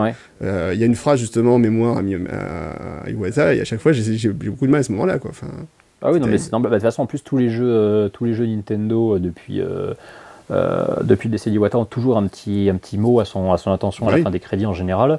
Oui. Et c'est toujours, comment dire, c'est toujours ouais, assez, assez émouvant comme moment, effectivement. Donc, oui, le, le, jour où, le jour où Miyamoto partira le plus, le plus tard possible, tant qu'à faire, c'est vrai que, oui. c'est vrai que ça sera. Ça sera bah, je pense que ça sera la, la, la, première très grande perte en fait de l'histoire de cette, de cette industrie. Ah bah évidemment. Parce que c'est, je, je, pense même en fait quand on évoque les personnalités du, du, du monde du jeu vidéo, euh, j'aurais tendance à dire que c'est le premier nom qui vient aux gens en fait. Euh, il n'y en, en a pas de plus important, c'est un petit peu comme quand. Bah après, euh... c'est David Cage. Non, je déconne. non, mais je réfléchissais à qui pouvait y avoir effectivement de, de, de plus influent. Euh, c'est dans le, dans, dans le jeu vidéo moderne, ouais. il n'y a absolument personne. Euh, il y a plein de noms effectivement importants sur ces, sur ces dernières années, surtout que maintenant, bah, les, les, les, noms derrière les jeux vidéo sont plus connus et plus populaires que, que qui ne pouvaient l'être à l'époque de Miyamoto, où on connaissait pratiquement quasiment que lui en fait. Euh, en tout cas, on connaissait quasiment que des, des Japonais. Euh, les, les, les, personnalités plus fortes du jeu vidéo occidental étaient relativement, relativement méconnues. Euh, mais Miyamoto, voilà, c'est un, un, petit peu l'icône. Faut dire qu'on parle quand même du mec qui est derrière Super Mario Bros, qui a lancé toute une génération de jeux vidéo d'action aventure en 2D, et du mec qui a fait Ocarina of Time, enfin, qui, qui l'a, bon, il l'a pas fait tout seul, mais je veux dire, qui a Non, très très grandement euh, œuvré, euh, bien plus qu'en supervisant, le- le- bah, il a réalisé Ocarina of Time, qui est considéré comme le peut-être le plus grand tournant dans le jeu d'action-aventure en 3D qui euh, a créé euh, des, des fondamentaux, des fondamentaux de gameplay qui sont tous réutilisés depuis 20 ans. Donc à partir du moment où tu es à l'origine de ces deux jeux vidéo-là, qui sont deux pierres angulaires dans l'histoire du média, tu peux que difficilement être, euh, être comment dire, avoir des concurrents ou des confrères plus connus que toi. Donc c'est une, une icône absolue, ça c'est indéniable. Alors, c'est- alors c'est vrai qu'il faut pas oublier quand même qu'à côté de lui, il y avait quand même, euh, il y a quand même toujours Takashi Te- Tezuka, qu'il avait amené d'ailleurs avec lui hein, à la- la- sa présentation, à sa masterclass, euh, euh, donc euh, il y a trois ans à Japan Expo. Ouais. Tezuka, en fait, voilà, qui est vraiment son bras droit, qui est beaucoup plus discret, qu'on voit beaucoup moins, qu'on a beaucoup plus vu en fait à la sortie, on a entendu beaucoup plus parler de lui en fait lors de la- l'arrivée de Super Mario Maker il y a deux trois ans justement. Il a été beaucoup plus mis en avant voilà que, que ce que, ce que c'était à l'époque, parce qu'en fait voilà c'était le retour sur les origines de Mario. Alors c'est vrai que c'est intéressant. Et euh, si vous êtes vraiment fan de Mario, évidemment qu'il faut prendre Super Mario Maker et surtout avoir la version collector avec le magnifique Ouais, livret le qui, ouais, est livre avec. le book est vraiment super beau et il explique beaucoup de choses et en particulier c'est fascinant de voir comment il concevait les niveaux euh, sur, sur du papier millimétré et il disait au programmeur allez-y faites-moi ça et, euh, et il en faisait les niveaux qu'ils avaient créés sur du papier millimétré quoi. Bah, c'est ça, ils avaient presque. euh, c'est- c'est- Et c'est un petit peu. euh, parce qu'il ne faut pas oublier que Super Mario Maker est supposé être une espèce de Mario Paint 2 à la base, avant qu'il euh, que, bon, il change un petit peu son concept. Et Mario Paint euh, te propose justement de retrouver cet aspect création papier millimétré avec les tampons euh, 15 sur 15 que tu, que tu, que tu crées pour, pour reproduire des, des, des sprites de Mario World notamment, et puis bon, des, des, des, des sprites 2D comme tu pouvais en avoir dans, dans, dans plein de jeux SNES. Et euh, oui, il y, a ce, il y a ce petit côté, euh, on veut vous faire comprendre comment on a travaillé euh, pour que vous essayiez d'utiliser les mêmes outils que nous et que vous compreniez, vous compreniez comment on a fabriqué ces, ces, ces jeux que vous aimez tant. Et ça, c'est quand même un petit un, un partage de savoir-faire qui est très qui est très touchant de leur part et que tout le monde n'a pas que tout le monde n'a pas proposé. Voilà. Et donc alors donc voilà il y a eu donc ces deux personnages légendaires dessus. Euh, et puis euh, il y a eu quand même aussi, alors on a parlé voilà des, des créateurs du jeu, et dans les, les personnes en fait aussi légendaires euh, dans Super Mario Bros, il y a quand même un autre personnage qu'on ne peut pas oublier, c'est Koji Kondo. Évidemment, le compositeur légendaire de Voilà, la de parce la que- la plus connue. voilà. là, voilà, je veux dire ici il y a un, morceau qui est repris dans l'univers du jeu vidéo, qui a été mondialement repris, bah c'est évidemment le thème de Super Mario Bros qui, bah quand tu l'entends, t'entends trois notes, tu sais ce que c'est quoi, il y a pas, il y a pas ça. Forcément, enfin voilà, et tu sais ce que c'est lié, tu sais que c'est lié à une industrie entière en fait, donc du coup ça, c'est aussi marquant que le thème de Star Wars en fait euh, pour le cinéma. Complètement. Aucune Il a, il a rendu en fait la musique de jeux vidéo populaire alors que bon bah c'était pas forcément quelque chose de, très de très mis en avant à ce moment-là. Bon de toute façon faut pas faut pas oublier que jusqu'en 85 et Super Mario Bros le jeu vidéo n'était pas forcément un média euh, extrêmement populaire non plus. Ça restait ça restait assez marginal. C'est euh, en partie Super Mario Bros et la, et la, NES qui l'ont lancé, mais c'est vrai que c'était quand même une composante euh, très très encore plus marginale parce que tu n'avais pas forcément déjà les moyens de, de, composer quelque chose qui puisse rester dans la tête. C'était plus là, histoire de rythmer un petit peu l'action, mais sans chercher forcément à, créer une atmosphère, à faire, euh, comment dire, à, ce qu'elle colle avec le, décor. Et, c'est d'autant plus amusant que Koji Kondo, euh, je crois que c'est le l'histoire de Zelda de d'Oscar Lemaire qui explique ça.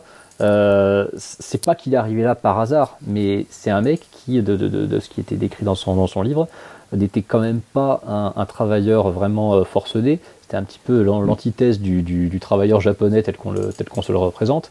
Et euh, il a eu un petit peu beaucoup de bol de se retrouver, de se retrouver là. Je dis pas qu'il s'est retrouvé par hasard, mais c'est un bon, Mm. un bon petit concours de circonstances qui fait que euh, il a proposé des, des, des, des mélodies qu'il a composées un petit peu à l'arrache et qui se sont retrouvées être bah, en fait des, des, des, des, des icônes absolues de la, de la musique de jeux vidéo qui sont encore reprises, euh, reprises aujourd'hui. Tout à fait. Alors, ce qui est assez marrant, c'est qu'en fait, plus je réfléchis, plus je me dis en fait que j'ai beaucoup plus au départ euh, une influence de Super Mario Bros 2 Mm. euh, que Super Mario Bros. Pourquoi? Parce qu'en fait, au début du, de Nintendo, en fait, euh, enfin, début de Nintendo, enfin, il y a 100 ans, je ne sais pas ce moment-là, Oui, mais en fait, quand, quand Nintendo a commencé à arriver en Europe, en fait, il, mis- il misait beaucoup les publicités sur la console, en fait, et les jeux autour, mais en fait, il faisait pas, il taillait pas forcément le jeu tout seul. Mm. Et en fait, les premières pubs, souvent, c'était euh, voilà, c'était Nintendo et le slogan euh, plus plus intelligent, plus c'est amusant. C'était leur grand slogan de l'époque. Et c'est vrai que euh, à l'époque, les premiers jeux qui mettaient vraiment en publicité, c'était Super Mario Bros 2. Euh, Super bah, Mario Bros, je pense pas qu'en Europe, il y a eu de pub Super Mario Bros tout court en fait. Bah, ça vient peut-être aussi de la date à laquelle la NES est sortie chez nous, parce que la NES est sortie chez nous deux ans après Super Mario Bros. C'est ça. Euh, et quand elle est, sortie, c'est lié à ça. et du coup, si tu veux, l'image de Super Mario Bros 2 hmm. est peut-être un peu plus imposée si tu veux à l'époque, parce que c'était la grosse sortie de Nintendo qui arrivait sur le marché et qui était euh, pas corrélée à la vente de la console en fait. C'était vraiment le premier Mario Bros que tu pouvais hmm. acheter indépendamment de la console. Et du coup, ça a aussi un impact, je pense. Bah, sauf si tu avais acheté Sauf, sauf si tu avais acheté la console avec Rob. Oui, le, pack. Euh, le où il n'y avait, pas, avait pas Super Mario Bros avec.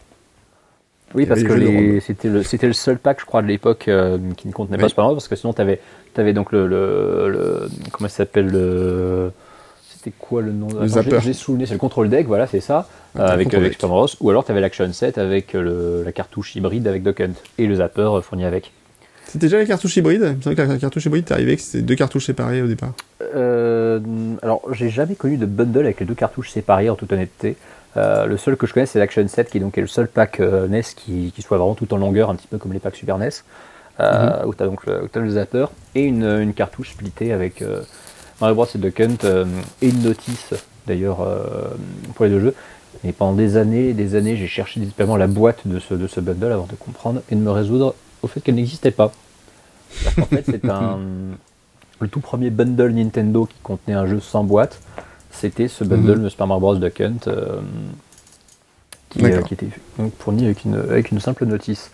Et après, donc sur la fin de, la vie de la NES, tu as eu euh, un pack Super Mario Bros 3 avec sa, avec sa boîte jaune qui est, qui est, bien connue, et des packs beaucoup plus rares comme le Tortue Ninja, ou surtout le pack Schtroumpf qui lui est carrément une grosse, grosse, grosse pièce de collection. Et puis, bah oui, tu avais effectivement le Deluxe set avec Rob qui lui aussi est pas mal recherché. Ouais, tout à fait. Alors, euh, qu'est-ce que je voulais dire à part ça? Euh, On a dit beaucoup de choses. Donc, la musique, effectivement, mythique. Euh, mythique, et, simpliste. Il hein. faut, faut, faut, pas oublier que des thèmes dans Super Mario Bros, en as très peu. comme je disais, en... moi j'en dénombre 5 ou 6 à tout casser. Euh, T'en as vraiment un principal qui se trouve dans tous les niveaux en extérieur du jeu. Euh, tu as donc un thème, un thème souterrain euh, dont, on, dont on reparlera un petit peu après parce qu'il y, a pas mal de, choses à dire dessus. Un thème aquatique, euh, le thème des châteaux, et puis bah, celui que tu as euh, effectivement quand, quand le, score est décompté et que tu as, tu as touché la main, et puis bah, celui de la libération de, de, la, princesse. qui d'ailleurs n'est pas la princesse gimmick répétée. Ah, t'en oublies un J'en oublie un, j'en oublie un, j'en oublie un. Le thème de l'invincibilité. Ah oui. Voilà, qui est aussi le thème d'ailleurs des passages dans les nuages avec la, avec la plante grimpante. Tout à fait. Voilà. Effectivement. Et, euh, et donc toi, tu avais quelque chose à dire, je crois, sur le thème, le thème souterrain. Oui, en fait, c'est vrai que euh, je percutais un peu, c'est vrai que le thème du, niveau 1-1 est mythique, mais en fait, le thème du 1-2, donc le thème souterrain, je pense qu'il est peut-être plus repris par Nintendo dans ses propres jeux, en tant que thème de monde 1-2, de 1-2 vraiment, euh, que le, le, thème du 1-1. Et en fait, c'est vrai que par exemple, si tu prends Super Mario Bros 3, le thème principal de Mario, tu l'entends relativement peu, voire pas. Il faudrait que je cherche si vraiment on l'entend ou pas. Euh, et surtout, tu l'entends, tu l'entends par contre dès le deuxième niveau du jeu, tu entends le, une reprise du monde 1-2. Et c'est pareil pour les New Super Mario Bros, pour euh, Super Mario Bros, euh, comment il s'appelle, Super Mario Bros Wii U, enfin sur voilà, ces, toutes ces reprises de Super Mario Bros en, 2D, souvent ont, repris le même thème, alors que le thème de, du monde extérieur est un thème original. Il est repris dans Super Mario Odyssey aussi hein, récemment d'ailleurs. Ouais, tout à fait. mais il est repris pas, voilà, mais il est repris effectivement. Et voilà, c'est un petit truc qui est assez marrant, c'est qu'en fait, effectivement, je trouve que ce thème, à la limite, est aussi iconique. Alors, peut-être moins pour le grand public, en tout cas. Mais en fait, c'est un thème que Nintendo a peut-être beaucoup plus retravaillé eux-mêmes, finalement, que celui du monde 1-1. Et c'est un thème qui est encore beaucoup plus simple, parce que là, en termes de, en termes de mm. variation et de nombre de notes, il est très, très, très simpliste, vraiment. Ah c'est à peine, à peine plus évolué que les, les, thèmes du Donkey Kong d'arcade qui, eux, tiennent en, tiennent en 4-5 notes. Euh, pour mm. le coup, là, il n'y a pas beaucoup de. Ouais, t'as pas de changement de rythme, t'as c'est une boucle, c'est une boucle très rapide qui dure, qui dure 5-6 secondes et qui est en, comment dire, qui est, qui est répétée à l'infini, alors que le thème principal de, du 1-1 et de tous les niveaux en extérieur, lui est quand même beaucoup plus, beaucoup plus complexe, beaucoup plus riche, avec, euh, avec un petit, un petit break. Euh, c'est, Bien sûr en même temps, il, a une rythmique qui est intéressante parce qu'en fait, c'est une rythmique aussi qui est faite de, de, silence. En mm. fait, si tu regardes le monde 1-2, il y a plein de moments où tu n'as pas de musique. Mm, fait. Alors que les premiers mondes, bah, dans Mario, tu as tout le temps de la musique. Bah, je pense que c'est plat pour Et ce monde-là, C'est Mm. un petit peu comme je disais, c'est là pour aller, c'est fait pour aller avec le côté un petit peu oppressant de la, de la caverne en fait. Le fait que bah, dans, une- t'es dans l'obscurité, tu sais que c'est un peu plus inquiétant. Euh, c'est une, euh, comment dire C'est d'ailleurs, même si c'est pas le même compositeur, puisque cette fois-ci c'est Kazumi Totaka, mais c'est repris dans Link's Awakening où c'est pareil, les thèmes de grotte ont aussi une espèce de petit break d'une seconde, d'une seconde et demie, euh, sans Mhm. Oui. aucun, sans aucun son. euh, qui effectivement sont toujours là pour te rappeler ce petit côté, euh, ce petit côté claustro propre, aux, propre aux environnements souterrains. Et c'est très, c'est très réussi. Et c'est vrai que voilà, c'est tout à fait vrai ce que tu dis, ouais, le, côté euh, oppressant en fait qu'on retrouve dans Link's Awakening. Maintenant que tu le dis, effectivement, c'est évident en fait ce, ce côté euh, silence euh, qui est très bien rythmé, en fait, qui, qui vient aussi des limites de la machine en fait. Mhm. Parce que pareil, la NES, euh, la NES et la Game Boy, en fait, c'est la même bécane, hein, un peu de choses près, euh, finalement. Les couleurs, en fait, c'est la seule différence quasiment. Ah, ah bon? J'ai pas fait je crois. Il y a peu de choses marqué près, sur le euh, voilà, Sur le, peu de sur, choses. le, sur le Game Boy, ça m'a pas marqué. Voilà. Ah, le point, le Game Boy est atteint. Ça y est. Le point, le Game Boy est atteint. On ne fera pas de débat là-dessus. Ma On en revanche. fera un quand Voilà. on étudiera Super Mario Land, euh, Super exemple. Mario Land. Bientôt, bientôt. Qui était le premier Super Mario commercialisé sur la Game Boy. Oui, tout à fait, sur le Game Boy, c'est vrai. Ah, Alors pourquoi on rigole là-dessus? Eh ben vous le saurez plus tard. exactement. Euh, moi, enfin voilà, le, le- le- après donc c'est vrai qu'il y a les thèmes euh, classiques euh, aussi, euh, thème du château de Bowser, euh, qui sont des thèmes en boucle, qui font un peu flipper dans un monde un peu flippant aussi d'ailleurs, parce qu'il y a beaucoup de lave, tout ça, enfin, c'est très sombre, mais euh, mais ce sont des thèmes finalement qu'on a aussi retrouvés après dans les Super Mario Kart, enfin qui sont été réutilisés. Et on parlait d'ailleurs, j'avais marqué dans le dans le conducteur notre ennemi préféré en fait dans Mario. Parce que alors, le personnage préféré c'est un Ouais. peu difficile, il y a vu le nombre de Bah, personnes. pff, oui, t'en as pas, t'en as pas 150, et puis en plus, c'est, t'as pas beaucoup de, de- de personnages alliés, hein, faut dire ce qui est. C'est ça. C'est vrai que c'est un monde en fait très, qui est très, Très dark, hostile, hein, très très hostile. très Bah, hostile, Faut, faut, faut pas, faut pas oublier que la. Moi, je me réfère beaucoup à la notice parce qu'à l'époque, dans les notices déjà étaient très, Ouais. étaient très richement documentées. Et puis moi, quand j'étais gamin, j'adorais lire ces notices. Je me rappelle que je prenais souvent mon goûter en lisant des notices de, de- de jeux Mario, alors que je les connaissais déjà, mais à la fin, je les connaissais vraiment par cœur. Euh, la notice de Super Mario Bros t'explique que le, que le royaume champignon est en ruine. Euh, elle te le dit comme ça, euh, cash, ce qui explique Mm. pourquoi euh, les plein de champignons sont enfermés dans des, dans des blocs. Bon, c'est aussi dû à la magie noire des, des, des Koopas qu'ils ont enfermés dedans. Mm. Mais voilà, ce, ce- ce royaume est, une, euh, est supposé être une ruine. Donc, Et en plus, donc ça veut dire que tec- techniquement parlant, chaque fois que tu pètes un bloc, tu tues un. bah, en fait, non, parce que les champignons qui sont enfermés dedans sont ceux que tu libères quand tu, Ah, quand tu tapes dedans. Euh, C'est-à-dire quand tu pètes une brique, en fait, techniquement, non, une- tu, n'es- tu n'es supposé tuer personne. attends, tu parles des champignons euh, des champignons one up et les champignons qui les font grandir? Je parle de ces champignons-là, ouais. Donc en fait, à chaque fois, tu, tu absorbes le pouvoir d'un Toad euh, quand tu grandis? C'est a priori, c'est comme ça que ça fonctionne. En tout cas, c'est ce que la notice nous dit, hein, vraiment que les champignons étaient transformés en briques. Donc bon. Il n'y avait pas notre nom Toad, il avait pas, il s'appelait pas aussi Retainer, un truc comme ça. il me semble. Euh, alors Todd, bah, Todd, alors moi Todd, je l'ai toujours connu sous le nom de Todd, hein, je t'avouerai, euh, Mhm. puisque en plus c'est comme ça qu'il est intronisé des Super Mario Bros 2. Euh, Donc euh, j'ai pas le souvenir d'un Kinopio. nom. Alors Kinopio en fait c'est le nom euh, qu'a Todd en japonais, dans la version japonaise. Oui.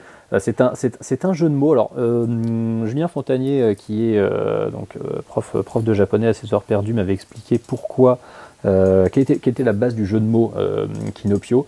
Euh, on pourrait croire que c'est lié à Pinocchio, mais je crois que c'était un truc qui avait rien à voir, euh, parce qu'en fait, le champignon se dit Kinoko en japonais. Euh, et tu avais un autre, t'a- t'avais un jeu de mots là-dessus sur le sur le nom le nom japonais de Todd. Pourquoi est-ce que en Occident on l'a appelé Todd, ce qui veut dire crapaud? J'en ai absolument aucune idée. Ça, je t'avouerai que c'est très Écoute, curieux. Euh, j'avais bien ce souvenir de Retainer et effectivement, il s'appelle bien en fait dans les versions de localisation en fait, euh, en fait avant, euh, pré- enfin préliminaire, Mhm. il s'appelait bien Retainer et c'est en fait utilisé, je pense, dans le de documentation du premier Mario Bros ou un autre moment.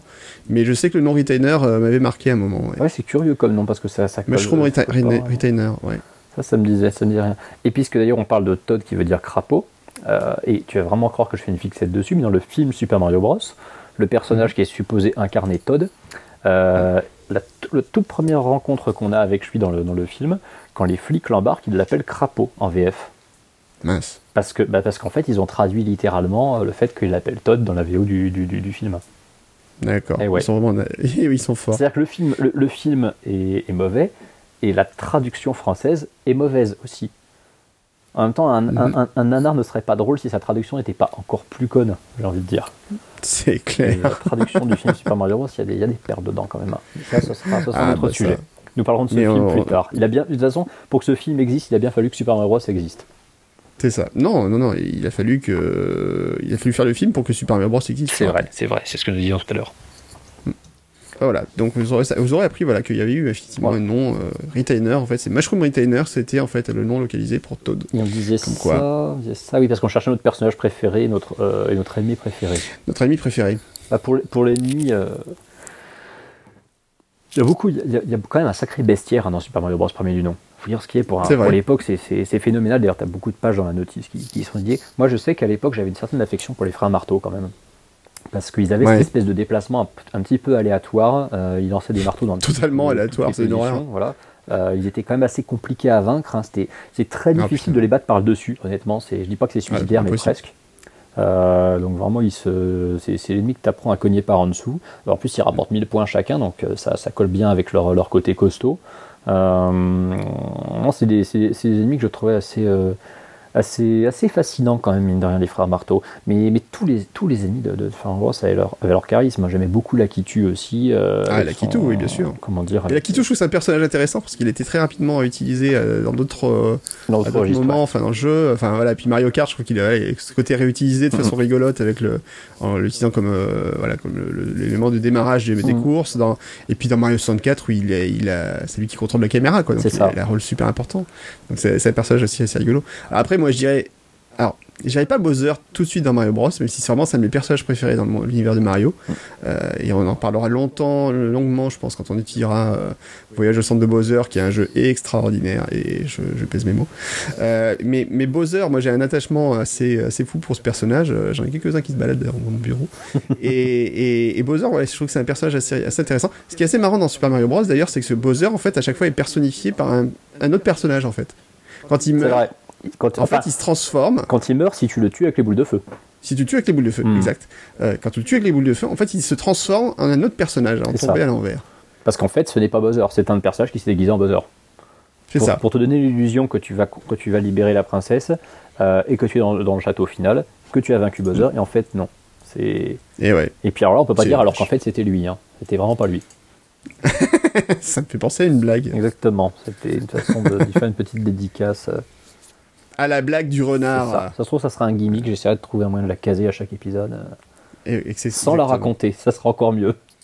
Voilà. Pour ceux qui ne connaissent pas la blague du renard, eh ben, vous verrez la blague du renard. Vous chercherez la blague du renard et c'est la meilleure blague de tous les temps. J'ai cru que tu allais dire pour ceux qui ne connaissent pas la blague du renard, ne cherchez pas à la connaître. Oui, aussi. aussi. Enfin, euh, donc, euh, qu'est-ce qu'on peut dire là-dessus après? On a fait un bon tour déjà du, de tout ça. Parce qu'on parlait, bah, on, aurait pu d'ailleurs évoquer aussi, parce qu'on parle de, des, des ennemis préférés, on aurait pu aussi demander quel, quel, était notre niveau préféré du jeu. Ah, bonne, bonne question, effectivement. Un coup de cœur en particulier. Euh, je sais pas si toi, t'en avais un qui t'avait plus marqué qu'un autre. Est-ce qu'il y en a qui. Alors, les niveaux que je déteste, c'est les niveaux sous l'eau, ça je peux le dire tout de suite. c'est propre, propre, à Super Mario Bros ou c'est propre à tous les Mario en général Ah, c'est propre à peu près à tous les Mario. À, part Mario Bros 3 où il y avait un truc particulier, c'est que tu pouvais avoir le costume de grenouille. Ah, ça c'est génial. Et c'était extraordinaire de refaire les niveaux avec le costume de grenouille. Euh, donc ça, c'était évident. Mais le... dans les Mario Bros en général, quel serait mon niveau préféré après? Bah, J'avoue que malgré tout, t'as toujours une tendresse pour le 1-1 parce que voilà, c'est, ça reste quand même le niveau mythique. Tu peux le refaire les yeux fermés, tu peux le dessiner sur un papier. Euh, voilà, c'est quasiment euh, sans, faire de faute. Mais, euh, mais c'est vrai que j'aime bien les niveaux souterrains comme dans Mario Bros. dans Super Mario Bros. Alors moi, tu vois, pour le coup, je sais pas si ça vient du, du fait qu'à l'époque, je trouvais que l'expression trouvait tout son sens à ce niveau-là mais des niveaux qui sont donc les troisièmes à chaque fois de, chaque monde, avec ces mhm. espèces d'immenses euh, d'immenses champignons. Euh, pour moi, ça définit exactement vraiment ce qu'est l'essence même du jeu dit de plateforme. C'est-à-dire pour le coup, ce sont, ce sont des plateformes vraiment de différentes, de différentes mhm. hauteurs, euh, synthétisées en plus donc par des, par par des champignons géants, ce qui va bien bah, avec le fait que c'est le royaume champignon. Et pour le coup, bah, celui pour lequel j'ai toujours un coup de cœur, c'est le, c'est, le 4-3, parce que donc il y a pour le coup, on voit vraiment que c'est des champignons et pas des, d'autres formes végétales éventuellement sur lesquelles on pourrait avoir un doute. Là, ce sont vraiment des champignons avec leur, leur, espèce de, de, rougeole un petit peu à gauche à droite. Et euh, qui se cumulent effectivement avec ces espèces de, de, de plateformes de plateforme balance qu'il faut, qu'il faut un petit peu euh, équilibrer pour, pour récupérer les bonus qui se trouvent dessus. Euh, sans dire que c'est le niveau qui a le meilleur level design du jeu, je pense, je pense même pas qu'il y ait un niveau en dessous ou au-dessus des autres. D'ailleurs, à ce niveau-là, c'est un, Mm. c'est un jeu qui est très équilibré. Euh, mais en, ter- en termes d'esthétique, je sais que c'est un niveau que j'ai toujours beaucoup aimé. Euh, Peut-être que c'est lié aussi au fait que j'aime beaucoup les couleurs chaudes, le, le orange et le rouge en particulier. Mais ouais, c'est le 4-3, ça a toujours été un petit peu au niveau coup de cœur. Ou alors, éventuellement, le, le 6-3 pour ce côté mystérieux, enneigé, un peu, un peu, Mm. un peu particulier. Mais Alors, voilà. Ce qui est assez marrant, c'est qu'on a jamais, on a quasi, on n'a pas évoqué du tout le monde 5. À croire qu'il n'existe pas dans ce jeu, en fait. Euh, la seule fois où j'ai évoqué le monde 5, c'est quand j'ai parlé du fait qu'il y avait des tuyaux euh, qui étaient gris aussi. C'est vrai. Mais C'est vrai, vrai. qu'on en parle, on en parle pas des masses, euh, alors que, alors pourtant c'est pas, un- c'est pas un, un- un monde qui est en dessous des autres. hein. Hmm. C'est le, le, le 5.1 est même le, le seul niveau du jeu où sans vraiment, sans utiliser un, un cheat, tu peux récupérer 3 vies quand même. hein. Ah oui. Parce que tu as deux fois des séries de, d'ennemis que tu, que tu bazardes Mhm. avec une carapace de Koopa où tu peux récupérer une vie, et tu as une vrai. vie planquée. Et tu pourrais même en récupérer une quatrième si tu as le nombre de pièces qui, qui colle bien au début. C'est vrai. Donc c'est le niveau le plus, le plus lucratif à ce niveau-là. Punaise. Et ouais. Vous saurez donc maintenant euh, comment faire pour avoir plein de vies dans Mario Bros. En fait, le niveau 5. euh, c'est ça, refaites le 5.1 plein de fois. Tout à fait. Voilà. Donc on a fait un, un bon tour de- du premier euh, Super Mario Bros. Et puis on avait, on s'était dit en fait en, en parlant de ces, ces- ce jeu en fait, voilà. Alors on parlait, je parlais aussi de la difficulté euh, très progressive. Euh, Il y a une légende. Alors je sais pas si c'est vrai comme quoi Miyamoto commençait à dessiner les avec euh, Tezuka, il commençait à euh, par dessiner les niveaux les plus difficiles pour après finir par les plus faciles pour essayer justement d'a- d'apporter une courbe de progression vraiment la, la meilleure possible. Je sais pas si c'est vrai ou pas ça. C'est une légende que j'ai entendue plusieurs fois. alors j'ai lu pas mal de trucs sur, sur, Miyamoto. Le seul problème, c'est que quand j'ai lu des trucs sur Miyamoto, souvent c'était par rapport à Zelda. C'est Mhm. vrai que euh, c'est comme, comme je te le disais tout à l'heure, euh, Mario, ça a vraiment été mon, mon icône de- de- d'enfance et même d'adolescence. Et je me suis beaucoup plus intéressé à Zelda en arrivant à l'âge euh, adulte. Et du coup, l'âge auquel je me suis mis à lire des bouquins sur les jeux vidéo, euh, je me suis mis surtout à lire des bouquins sur Zelda. Donc j'ai beaucoup appris sur les travaux de Miyamoto et d'autres personnages illustres de Nintendo comme, comme Iwata ou Aonuma pour, les, pour les Zelda qui Mm. ont suivi. Euh, ce que j'avais lu par contre, il y a une anecdote que j'ai lue sur Miyamoto et la conception de Super Mario Bros. euh, alors qui n'est pas spécialement liée à celle que tu racontes, mais qui est, curieuse quand même. C'est que un des, concepteurs lui avait dit que le nombre de niveaux qu'il voulait mettre dans le jeu était probablement, euh, était probablement trop, trop élevé pour la, pour la mémoire de, la, de la cartouche. Euh, mais le truc, c'est que Miyamoto tenait absolument à imposer son truc, et apparemment, ça, par contre, c'est une, ligne directrice qu'il a eu durant toute sa carrière. C'est-à-dire qu'en gros, Hmm. euh, quand il avait une idée en tête, euh, il n'était juste pas question qu'on se, qu'on lui dise, bah, c'est pas possible. Il fallait qu'on trouve un moyen de le faire. Et Steve Jobs. c'est un petit peu ça, voilà, c'est le Steve Jobs japonais. Et il Steve Jobs avait une fois donc pour comment dire, pour un petit peu piéger justement un des, concepteurs euh, clés de Super Mario Bros. Il avait tendu une, euh, une feuille sur laquelle il avait dessiné vite fait les, schémas des niveaux du jeu. euh, en lui disant voilà sur cette feuille il y a tous les niveaux que je veux mettre dans le jeu dis-moi si c'est possible et donc le concepteur lui a dit que oui a priori ça devrait passer et en fait Miyamoto a déplié la feuille juste après en montrant que donc il avait un petit peu triché sur le, sur, sur le dessin, il y avait une espèce d'illusion d'optique. Et en la dépliant, ça révélait qu'il y avait le double de niveau. Et Miyamoto lui a dit Ok, bah c'est parfait, donc ça veut dire que tu peux me faire tout ça. Et bon, finalement, il l'a fait. Mais. Et je sais pas, ah, par contre, sous quelle forme il a présenté ça. Je sais pas s'il y en avait effectivement bien 32. Euh, mais ça me surprend même pas qu'ils aient cherché effectivement à faire les, niveaux les plus compliqués en les niveaux les plus compliqués en premier. Ça expliquerait aussi pourquoi justement dès tous les premiers niveaux du jeu se trouvent pratiquement tous les gimmicks de gameplay. Tout à fait. Parce que du coup, Ah bah, par, par exemple, il y a aussi les tuyaux, on en a pas parlé, mais les Mhm. tuyaux qui poussent vers, aller euh, vers les raccourcis, en fait, à aller vers les zones de bonus. c'est ça. Et pourquoi c'est des tuyaux? Parce qu'en fait, ça te pousse à appuyer vers le bas pour aller essayer d'aller chercher quelque chose dedans, en fait. C'était pas non plus... euh, Et en fait, le- d'ailleurs, le- l'histoire de Mario s'est créée à partir de ça, mais... euh, D'ailleurs, on n'a même pas parlé du nom de Mario. Pourquoi Mario? Euh, pourquoi Mario? Parce que euh, oui, parce qu'à la base Mario s'appelle pas Mario, hein. à la base il s'appelle Jumpman. À la base, Oui, il, à la base il est charpentier, il est pas plombier aussi. Euh, et euh, pourquoi, pourquoi est-ce qu'il est, pourquoi qu'il est devenu Mario d'ailleurs? C'est vrai ça en plus. Euh, c'est- une excellente question parce que c'est un truc euh, que j'ai su, mais je ne sais plus du tout pourquoi Mario. Tu te souviens pas de cette Parce que je, je sais pourquoi il a une casquette rouge, Mhm. mais pourquoi Mario déjà? Alors, en fait, ça vient de. Mario, Mario Segali. En fait, c'est le, propriétaire des locaux de la société Nintendo America, of America. Exactement. Euh, donc au départ, dans les années 80, et en fait, euh, a priori, en fait, alors il y a deux théories. Ijanoma dit que c'était euh, la population de marionnettes, mais en fait, l'histoire euh, réelle, Miyamoto a dit que le nom venait vraiment de Mario Segali, qui ressemblait en fait voilà, au personnage de Mario tel qu'il a été conçu. Et c'était donc le, le, landlord, en fait, le propriétaire des locaux de Nintendo of America. C'est ça, celle-là j'avais lu. L'histoire de, marionnette, je l'avais jamais lu, mais de toute façon c'est bizarre parce que marionnette c'est un terme vraiment, euh, c'est un terme français, hein, je veux dire. Euh, oui. C'est une, à mon avis, c'est une, comment dire, une, une, petite, une petite aberration de, de l'histoire. Euh, romancé par des, par des Français. Mais oui, l'histoire de Mario Segali, je l'avais déjà vu, et c'est quand même assez marrant de se dire que ce mec dans son nom de famille avait aussi Sega quand même. Quand il C'est vrai. Le mec s'appelait Mario quasiment Mario Sega quand même. C'est ouais, c'est assez drôle. C'est assez drôle. Et, maintenant, maintenant que tu me le dis, effectivement, j'avais déjà lu ce truc-là. Ouais. Et n'oubliez pas que le nom de famille de Mario, c'est Mario. Mario. Voilà. Mario, Mario. Et Luigi Mario. Luigi s'appelle Luigi Mario. Voilà. Et ça, on le sait grâce à Super Mario Bros. le film. Le film. Voilà. chef-d'œuvre c'est un vrai documentaire. Hein. Comme ils le disent, il y a combien de Mario ici? Bah trois, il y a Mario Mario et Luigi Mario. Voilà. Exactement. et n'oubliez pas. Grosse squat. Quand, on dit, n'oubliez pas surtout la, plus grande phrase de Super Mario Bros. le film. Fais confiance à la mycose. Fais ah bah, confiance on, fait, on fait sacrément confiance à la mycose dans la série. Hein. C'est ça. Écoute, je pense qu'on a bien fait le, tour du sujet, euh, au moins pour cette fois. On, on y reviendra peut-être un autre jour, mais je pense que euh, tout ce qu'il fallait dire, on l'a dit, tout ce qu'il fallait pas dire, on l'a dit aussi.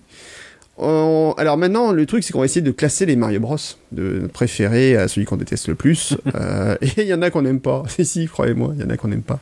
Alors on verra si comment on va faire, si on va parler, euh, si on les classer séparément, si on, qui sont canoniques ou pas canoniques, ou euh, on avait peut-être envisagé de faire différencier peut-être un petit peu les Mario 2D et 3D. On verra après si on fait ça ou pas.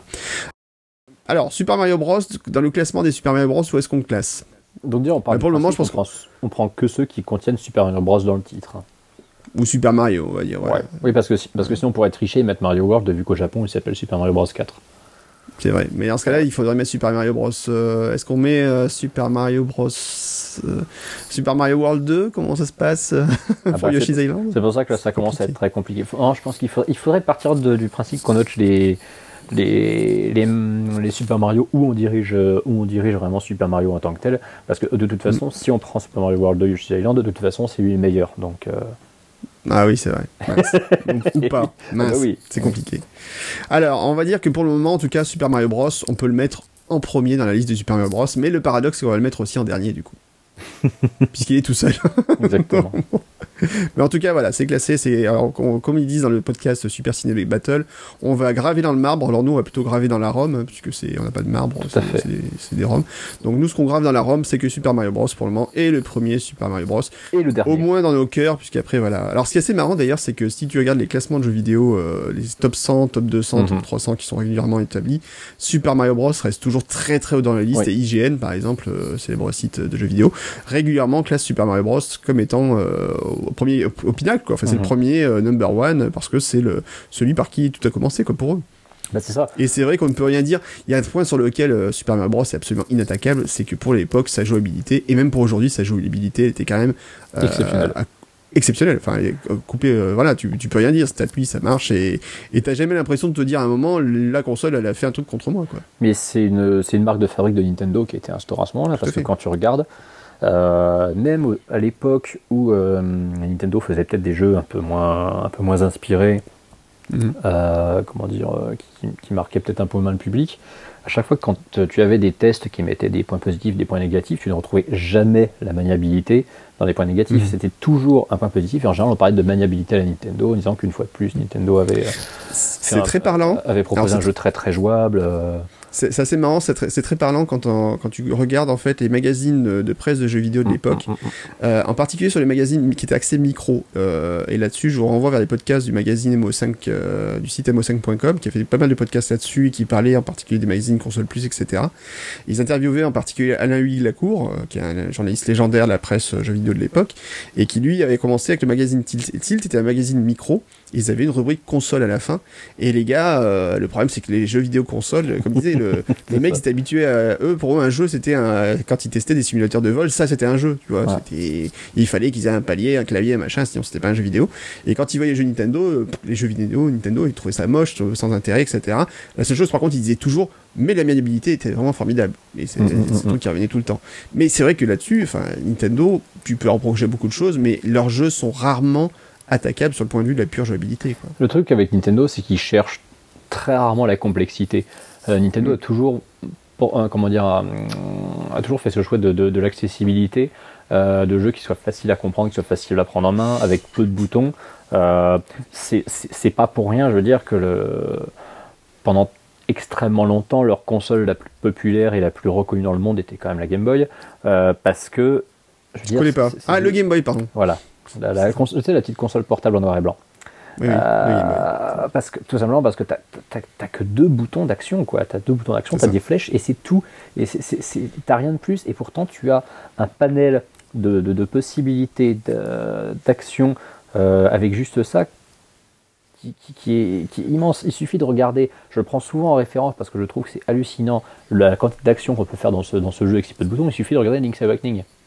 Link's ah Awakening, tu as un bouton A, un bouton B, des flèches, un start, un select. C'est tout, tu n'as rien d'autre. Et pourtant, mm. tu peux faire vraiment énormément, énormément d'actions dans ce jeu juste parce que tout est, tout est bien pensé, tout est bien optimisé, tout est très bien expliqué, et j'ai envie de dire, dès que tu as, un nouvel objet, tu sais tout de suite t'en servir, euh, dès que tu commences le jeu, tu sais déjà naturellement ce qu'il faut faire, t'as rien qui... Tu, tu peux pas avoir de toute façon de, de, comment dire, d'association incohérente des boutons avec les actions, parce que t'en as tellement peu, mm.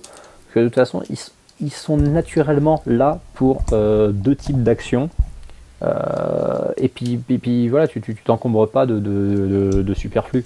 Les jeux Nintendo ont cette, cette accessibilité absolument instantanée, qui est très arcade finalement, euh, que, que quasiment aucun de leurs de leurs rivaux n'a pu avoir. Et, et c'est ce qui est marrant, c'est que quand tu regardes le premier Sonic sur Mega Drive, qui lui euh, ah. tu, tu, tu, as décidé d'être encore plus méchant que moi sur le sujet. Non, alors j'ai retiré tout de suite ça parce qu'en fait, le premier Sonic, j'ai vraiment aimé le premier Sonic et, et franchement, typiquement. de, de Sonic... attaquable le premier Sonic quand même. Hein. Ah, bah, alors, il est lassant. Euh, le premier Sonic, alors on va faire un petit euh, aparté, moi je le trouve un petit peu lassant. C'est-à-dire qu'en fait, une fois que tu as fini, euh, une fois, deux fois, t'en fais le tour et après euh, c'est reste comme un jeu un peu en ligne droite et qui est pas si passionnant que ça. Euh, alors que par contre je suis absolument fan de Sonic 2. Enfin je peux le rejouer sans problème. Pour moi le meilleur Sonic ça reste Sonic 2 et après euh, il y a eu une chute sur la qualité des Sonic et ah bah, surtout moi, ce qui m'a toujours débecté voilà, ce qui m'a toujours énervé chez Sonic par rapport à Mario, c'est que Sonic c'est un jeu qui te pousse à la faute et qui te la fait faire et qui te, et qui te pénalise pour ça. Mhm. Alors que Mario n'a jamais eu envie de te dire tiens je vais te cacher des trucs à la dernière seconde je vais te faire apparaître pour que tu meurs. Ça n'a jamais été la philosophie du jeu quoi. Euh, Sonic a toujours été très frustrant. Et là tu vois j'ai racheté récemment non, mais voilà, j'ai acheté récemment euh, Sonic Mania. Euh, je l'ai acheté sur euh, sur comment s'appelle sur Switch. c'est un bon jeu, si tu veux. Il est, très sympa et ça qui casse un peu cette, ce, cycle démoniaque des Sonic pourris. mais pour ça, ils ont fait, ils ont refait un Sonic. Enfin, ni plus ni moins. Enfin, ils ont repris les Sonic existants. Bon, ils ont un peu remixé, ils ont fait pas de choses sympas dessus. Mais ça reste des Sonic de base en 2D et ils ont jamais su s'aventurer aussi bien que Nintendo sur d'autres terrains en fait. à mon goût, voilà. Et Sonic, moi j'ai toujours reproché en fait ce côté euh, très tape à l'œil, mais derrière la profondeur euh, était pas là. Et c'est vrai qu'à un moment, je veux dire quand la Mega Drive est sortie et que euh, j'ai touché pour la première fois à Sonic, comparé à ce qu'on avait sur NES, tu fais quand même, hmm, il y, a, quand même, tu peux te poser des questions. Enfin, tu, pouvais clairement te poser des questions sur l'intérêt de rester sur Nintendo. Et puis après, il y a eu Super Mario Bros 3. Et là, voilà, ça, ça a calmé tout direct. ça. a tout calmé direct. C'est normal, c'est vrai que toi, toi, le meilleur jeu de plateforme 2D de tous les temps, donc. Euh, voilà, avec Mario World euh, main dans la main. Ça, ça va être le prochain débat, t'inquiète pas. on, va, on, va, souvent balancer des affirmations comme ça que l'autre va chercher à contredire. Mais bien sûr, mais là c'est pour le fun. Parce qu'en plus, je peux même pas dire que je suis totalement euh, contre toi là-dessus. c'est horrible. Mais on en discutera. Euh, voilà, donc tout ça pour dire, voilà, moi j'étais pas fan du, du, gameplay de Sonic, euh, même si euh, sa simplicité est quand même très bonne, hein, puisque effectivement on à la base. Un petit truc à savoir d'ailleurs pour le par rapport à Mario, il a quand même imposé ce système de saut euh, bouton A qu'on a retrouvé après à peu près dans tous les jeux existants hein, du monde entier sur chez Nintendo. Enfin voilà, c'est le bouton A sert à sauter, point. tu le sais quasiment dès que tu prends la manette en main. Et le système d'accélération avec le bouton B, on l'a revu aussi très souvent. Par contre, ce qu'il faut savoir, c'est qu'en fait, Mario Bros à la base était conçu aussi pour être un jeu avec des séquences de tir. On devait tirer sur des, des ennemis.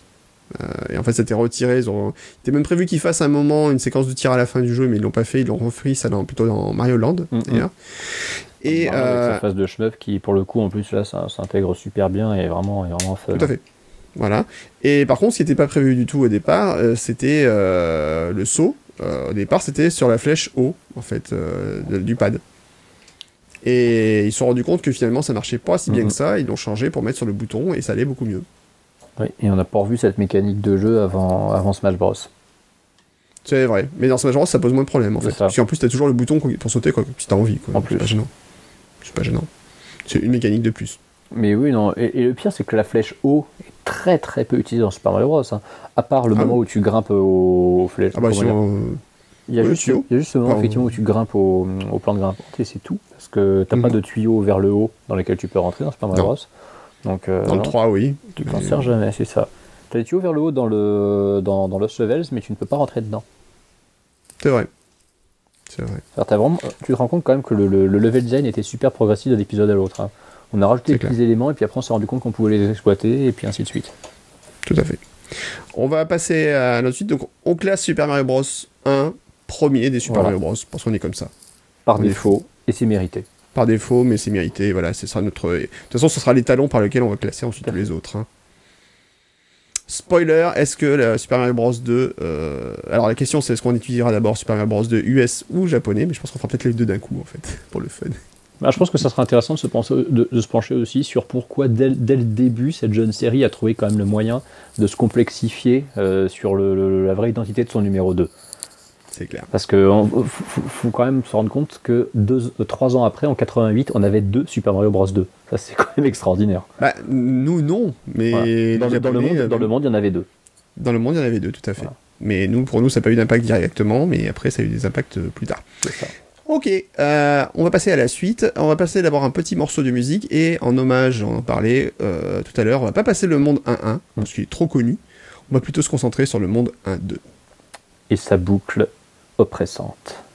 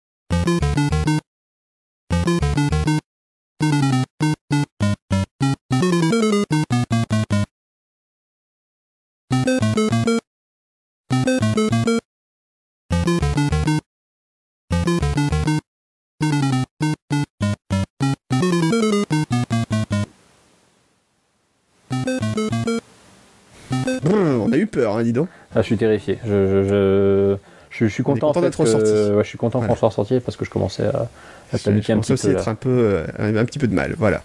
Euh, surtout qu'on l'a quand même mise pendant deux heures, là. T'imagines? C'est les boucles sur YouTube, c'est les mecs qui mettent des trucs en boucle pendant C'est ça. 10 heures. Là, tu mets 10 heures de musique comme ça, boum C'est un peu flippant. Mais bon. On va revenir un petit peu sur, les, sur Mario, en fait, le côté icône de Mario Bros. Alors là-dessus, on va s'é- s'écarter un peu des jeux purs et durs. On va revenir un petit peu sur les premières apparitions de, de Mario. Euh, et en fait, savoir un petit peu si c'est pas peut-être un peu trop Nintendo euh, derrière. Alors, pourquoi on, on s'intéresse à lui Parce qu'en fait, Mario, non seulement c'est un personnage de jeu vidéo, euh, mais il représente la face de Nintendo au monde entier. C'est le personnage de jeu vidéo. hein. C'est le personnage de Nintendo. Et ça représente même le jeu vidéo, en fait. Oui, complètement. Tu- complètement. Tu, tu peux pas associer euh, Mario Bros à un autre média, euh, quoi qu'il arrive. Tu vois Mario, tu sais que c'est, tu sais d'où il vient. Bah, Il faut quand même savoir qu'aujourd'hui, l'influence de Mario, on a souvent dit que Mario était le, un personnage plus iconique que Mickey, euh, Mhm. par exemple aux États-Unis. Alors ça, je sais pas si c'est vrai ou pas, mais j'ai souvent lu, en tout cas, ça soi-disant que Mario était plus connu que Mickey. Pourquoi pas? Euh, Maintenant, c'est une image très forte, c'est sûr. Et puis Bah, Mickey, on le voit plus trop en fait dans les médias. hein, Oui, ça, on, le voit plus trop. Et puis bon, bah, Mickey, mine de rien, c'est un personnage qui, est, qui était iconique de, de plusieurs générations en arrière, en fait. c'est quand, quand, quand, tu regardes dans les années dans les années 80-90, bon, ça restait effectivement un personnage quand même, quand même très connu, mais il fallait un petit peu effectivement que les jeunes se trouvent un nouveau un nouveau personnage fun, iconique, peut-être un peu plus, plus moderne, euh, allant un peu plus aussi avec les.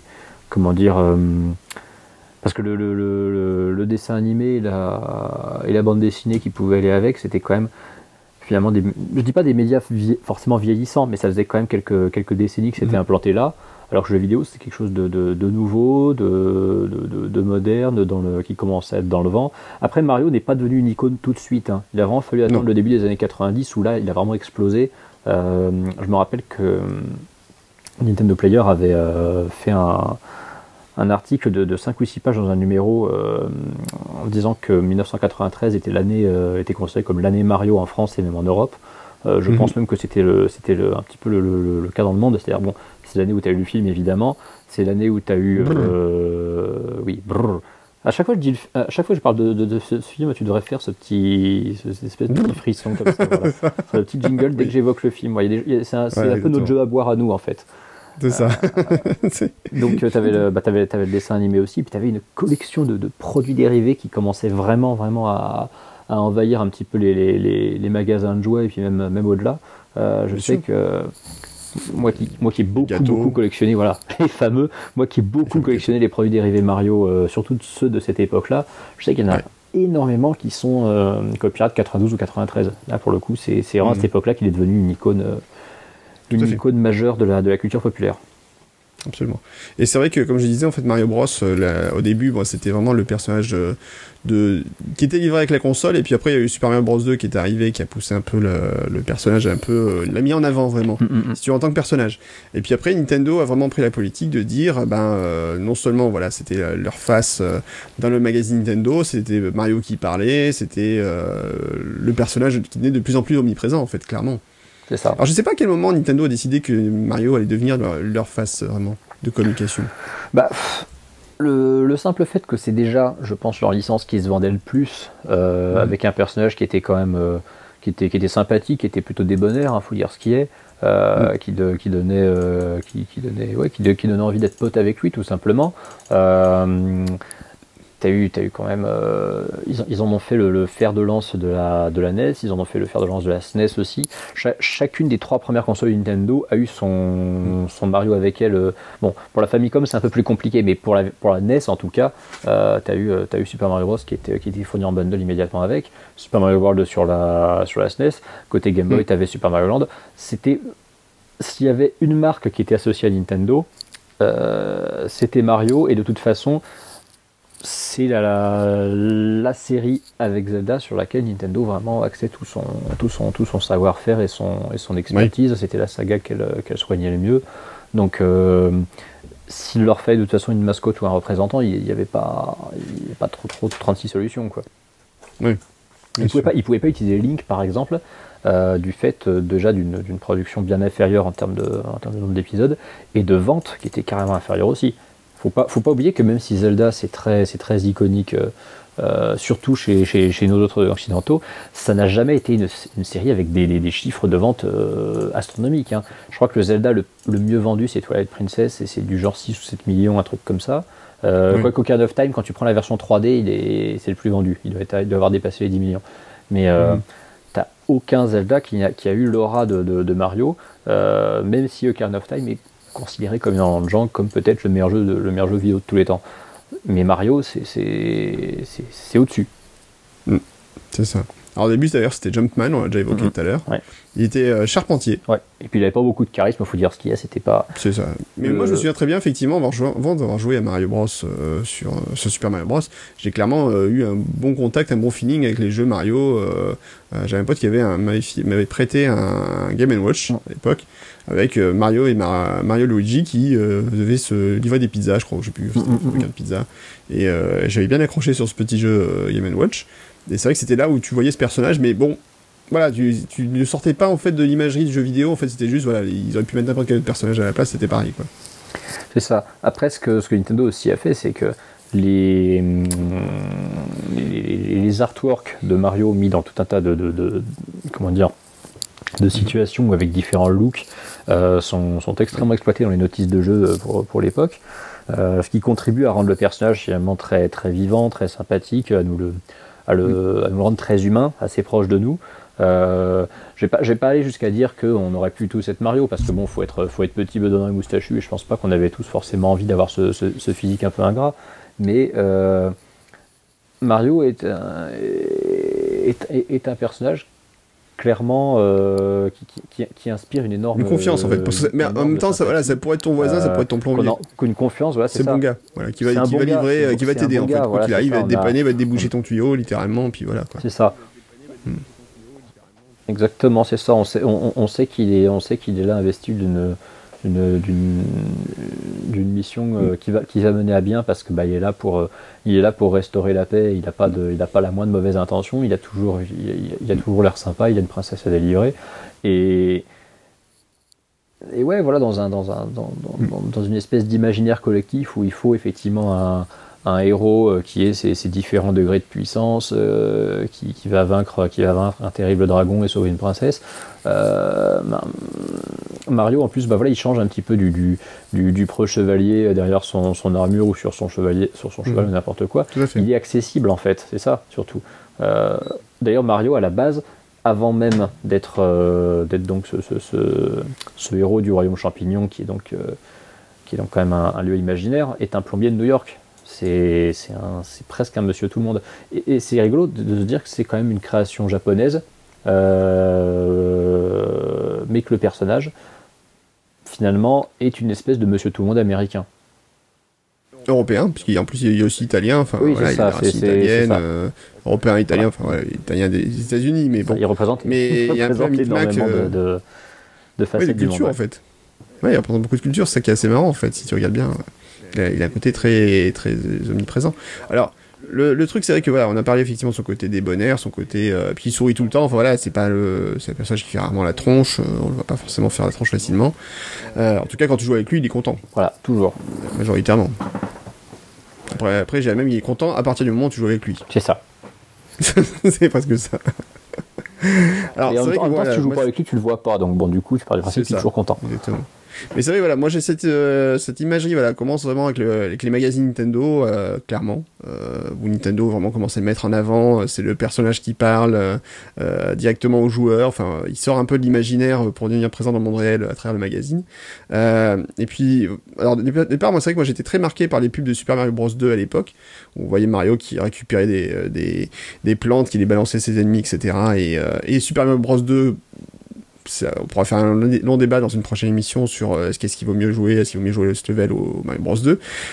C'était pas un vrai Mario, mais en même temps, on s'en foutait parce qu'il y avait Mario dedans, et puis, et puis l'univers était quand même fun, quoi. Donc, euh, t'avais Mario dedans, et puis t'avais avais quand même un sacré, un sacré bond en avant sur, euh, sur beaucoup, beaucoup d'éléments de gameplay, la progression des, des, niveaux qui était tout en, tout en verticalité parfois, avec cette possibilité de revenir en arrière, les différents, les différents portails. la bah, ça commence même par une chute libre en fait. Ça commence par, une, chute, libre, exactement, ouais la, mécanique aussi de, de, déterrage des objets au sol, euh, tout un tas d'autres ennemis. Cette thématique. Bah, c'était pas du tout le même univers, mais en même temps, c'était un univers qui se tenait bien et qui était fun à jouer. Donc et puis tu as cette thématique du rêve aussi qui est, qui, est assez mm. particulière. Et ce qui est marrant, c'est contrairement à tout un tas d'œuvres de, de, fiction qui utilisent le gimmick final de nous révéler que ce n'était qu'un rêve ou ce genre de mm. truc, là on te le dit tout de suite. C'est-à-dire tu le sais, tu te, pas, le jeu ne te trompe pas à ce niveau-là. Si tu lis la petite on va pas parler. Euh, on va pas parler en longueur de Super Mario Bros. 2, on aura l'occasion de le refaire. Mais voilà, enfin, le, après, il y a eu effectivement le côté euh, Super Mario Bros. 3 où là, bon, tout le monde se prend une bonne claque dans la gueule et, euh, en fait, euh, Mario revient et explique à tout le monde qui est le patron, quoi. Alors, je pense d'ailleurs qu'en France, Mario Bros. 3, il était un peu précipité dans sa sortie, même s'il y a eu un plan de com très préparé, etc. Mais la menace Sonic commençait vraiment à, enfin, la Mega Drive, tout ça commençait à faire mal et je pense qu'à un moment, Nintendo avait dû lâcher les vannes parce que il savait que ça commençait à devenir compliqué s'il lançait pas une très grosse licence sur la NES à, cette époque-là, quoi. Et du coup, on a eu droit, je crois que c'était fin 91, à Super Mario Bros 3. Bah, en, France, euh, oui, parce que je vais de 89 ou 90, je crois. 89, 89, parce que 90, c'est Super Mario World. Et on a longtemps bavé dessus, enfin, mhm. ça c'est sûr et certain. Tout à fait. Donc, euh, donc grosse sortie pour Mario. Et puis c'est vrai que voilà, le, le, personnage devient très présent. Il y a le show télé. Alors ça, on n'a pas parlé encore, mais il y a eu un show télé pendant quelques années, le Super Mario Bros Show. Euh, je crois qu'il s'appelait littéralement, euh, qui était, pouf, qui était, brrr. Brr, oui, on peut dire ça. Euh, on peut dire ça. Le Super Mario Bros Show, c'était tout à fait. Ça résume bien en fait le truc. Beaucoup, beaucoup de, d'exploitation de, de, Super Mario en dehors du jeu vidéo sont brrr. Oui. Super Mario Bros Super Show, pardon. C'était pas chaud d'ailleurs. Super Show. Ouais, super. Donc où il y avait euh, super voilà, chaud et des personnages. euh, voilà. Il y avait Ulu Albano et Danny Wells qui interprétaient les euh, Mario Luigi, faisaient des petits sketchs et, euh, et puis il y avait après le dessin animé Super Mario Bros euh, qui passait qui était pff, bref bof voilà quoi c'était pas non plus Moi, je l'aime, bien, mais il y a, je pense qu'il y a le côté souvenir de, de souvenir d'enfance. Et c'est vrai que ce qui est terrible, C'est ce qui est terrible, c'est que je ne me- je peux même pas le regarder en me disant ouais non c'est nul en fait. Euh, je, je le vois, je- moi je replonge, je replonge 25 ans en arrière, je me dis ah ouais c'était cool quand même. C'est... Ouais. Puis- Non, et moi je, puis- pense- et je pense puis- que c'est- des trucs sur lesquels j'aurais un peu de mal Et puis, et, puis, et puis Todd est très mis en avant, et moi Todd ça, c'était, c'était un peu mon chouchou à l'époque, donc, euh, donc voilà, moi j'ai- j'ai- j'ai- j'aimais beaucoup toujours Todd. Ouais. Maintenant, la question, c'est est-ce que Mario, par moment, prend pas trop d'importance chez Nintendo? Alors, là-dessus, euh, pourquoi? Parce qu'en fait, on le voit beaucoup. Alors, c'est vrai qu'en plus, Nintendo l'utilise beaucoup comme personnage secondaire à l'époque. Euh, on va prendre des exemples. On le voyait beaucoup dans les jeux, par exemple, sur Game Boy, euh, sur le jeu de tennis.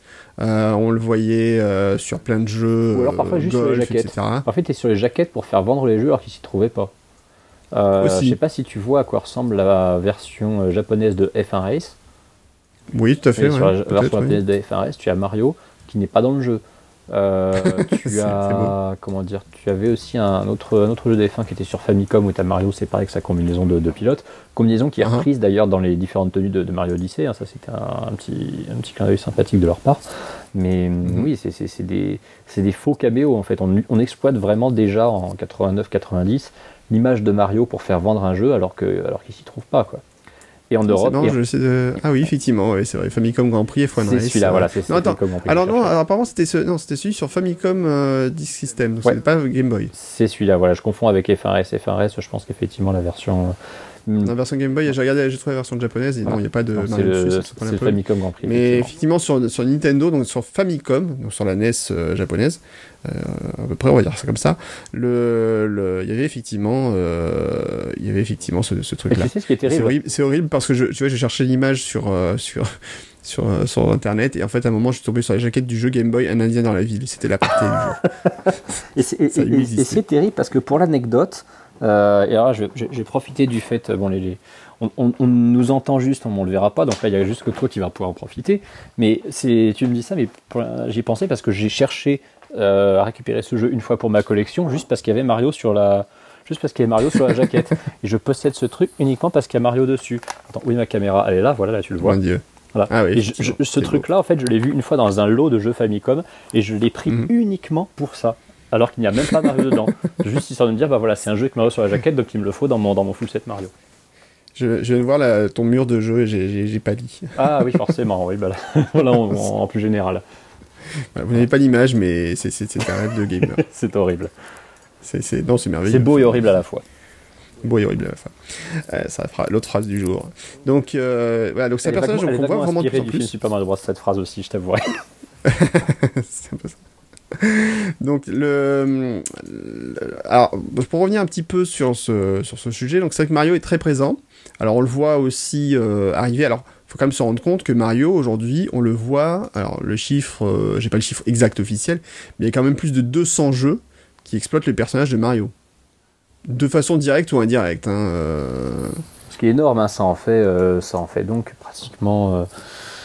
Bah ça en fait depuis 40, depuis 35 ans, euh, tu calcules, ça fait presque ouais 7 par an quoi. ouais, c'est non ça. c'est ça. Ouais, c'est ça, 6 et 7 par an. Sachant que tu as eu. euh, Bon, t'as- t'as- je crois que tu quasiment jamais eu une année sans un jeu, sans un jeu estampillé Mario. Hein.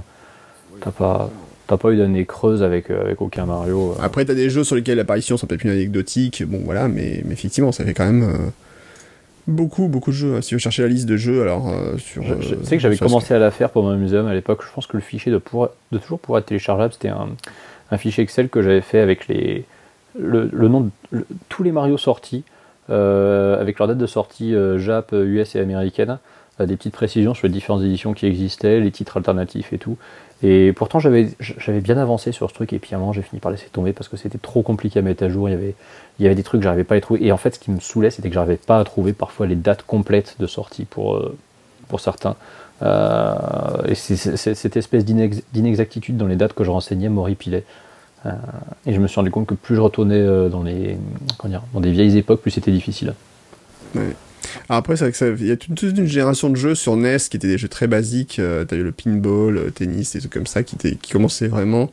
Où t'avais des, hum, des jeux sur un écran en fait, donc il n'y avait pas de scrolling. Souvent, c'était des jeux très, très, basiques où on utilisait Mario, voilà, comme gimmick. Euh, euh, le, le, pinball, par exemple, utilisait Mario pour contrôler le, la barre, enfin le, les, flippers en bas de l'écran.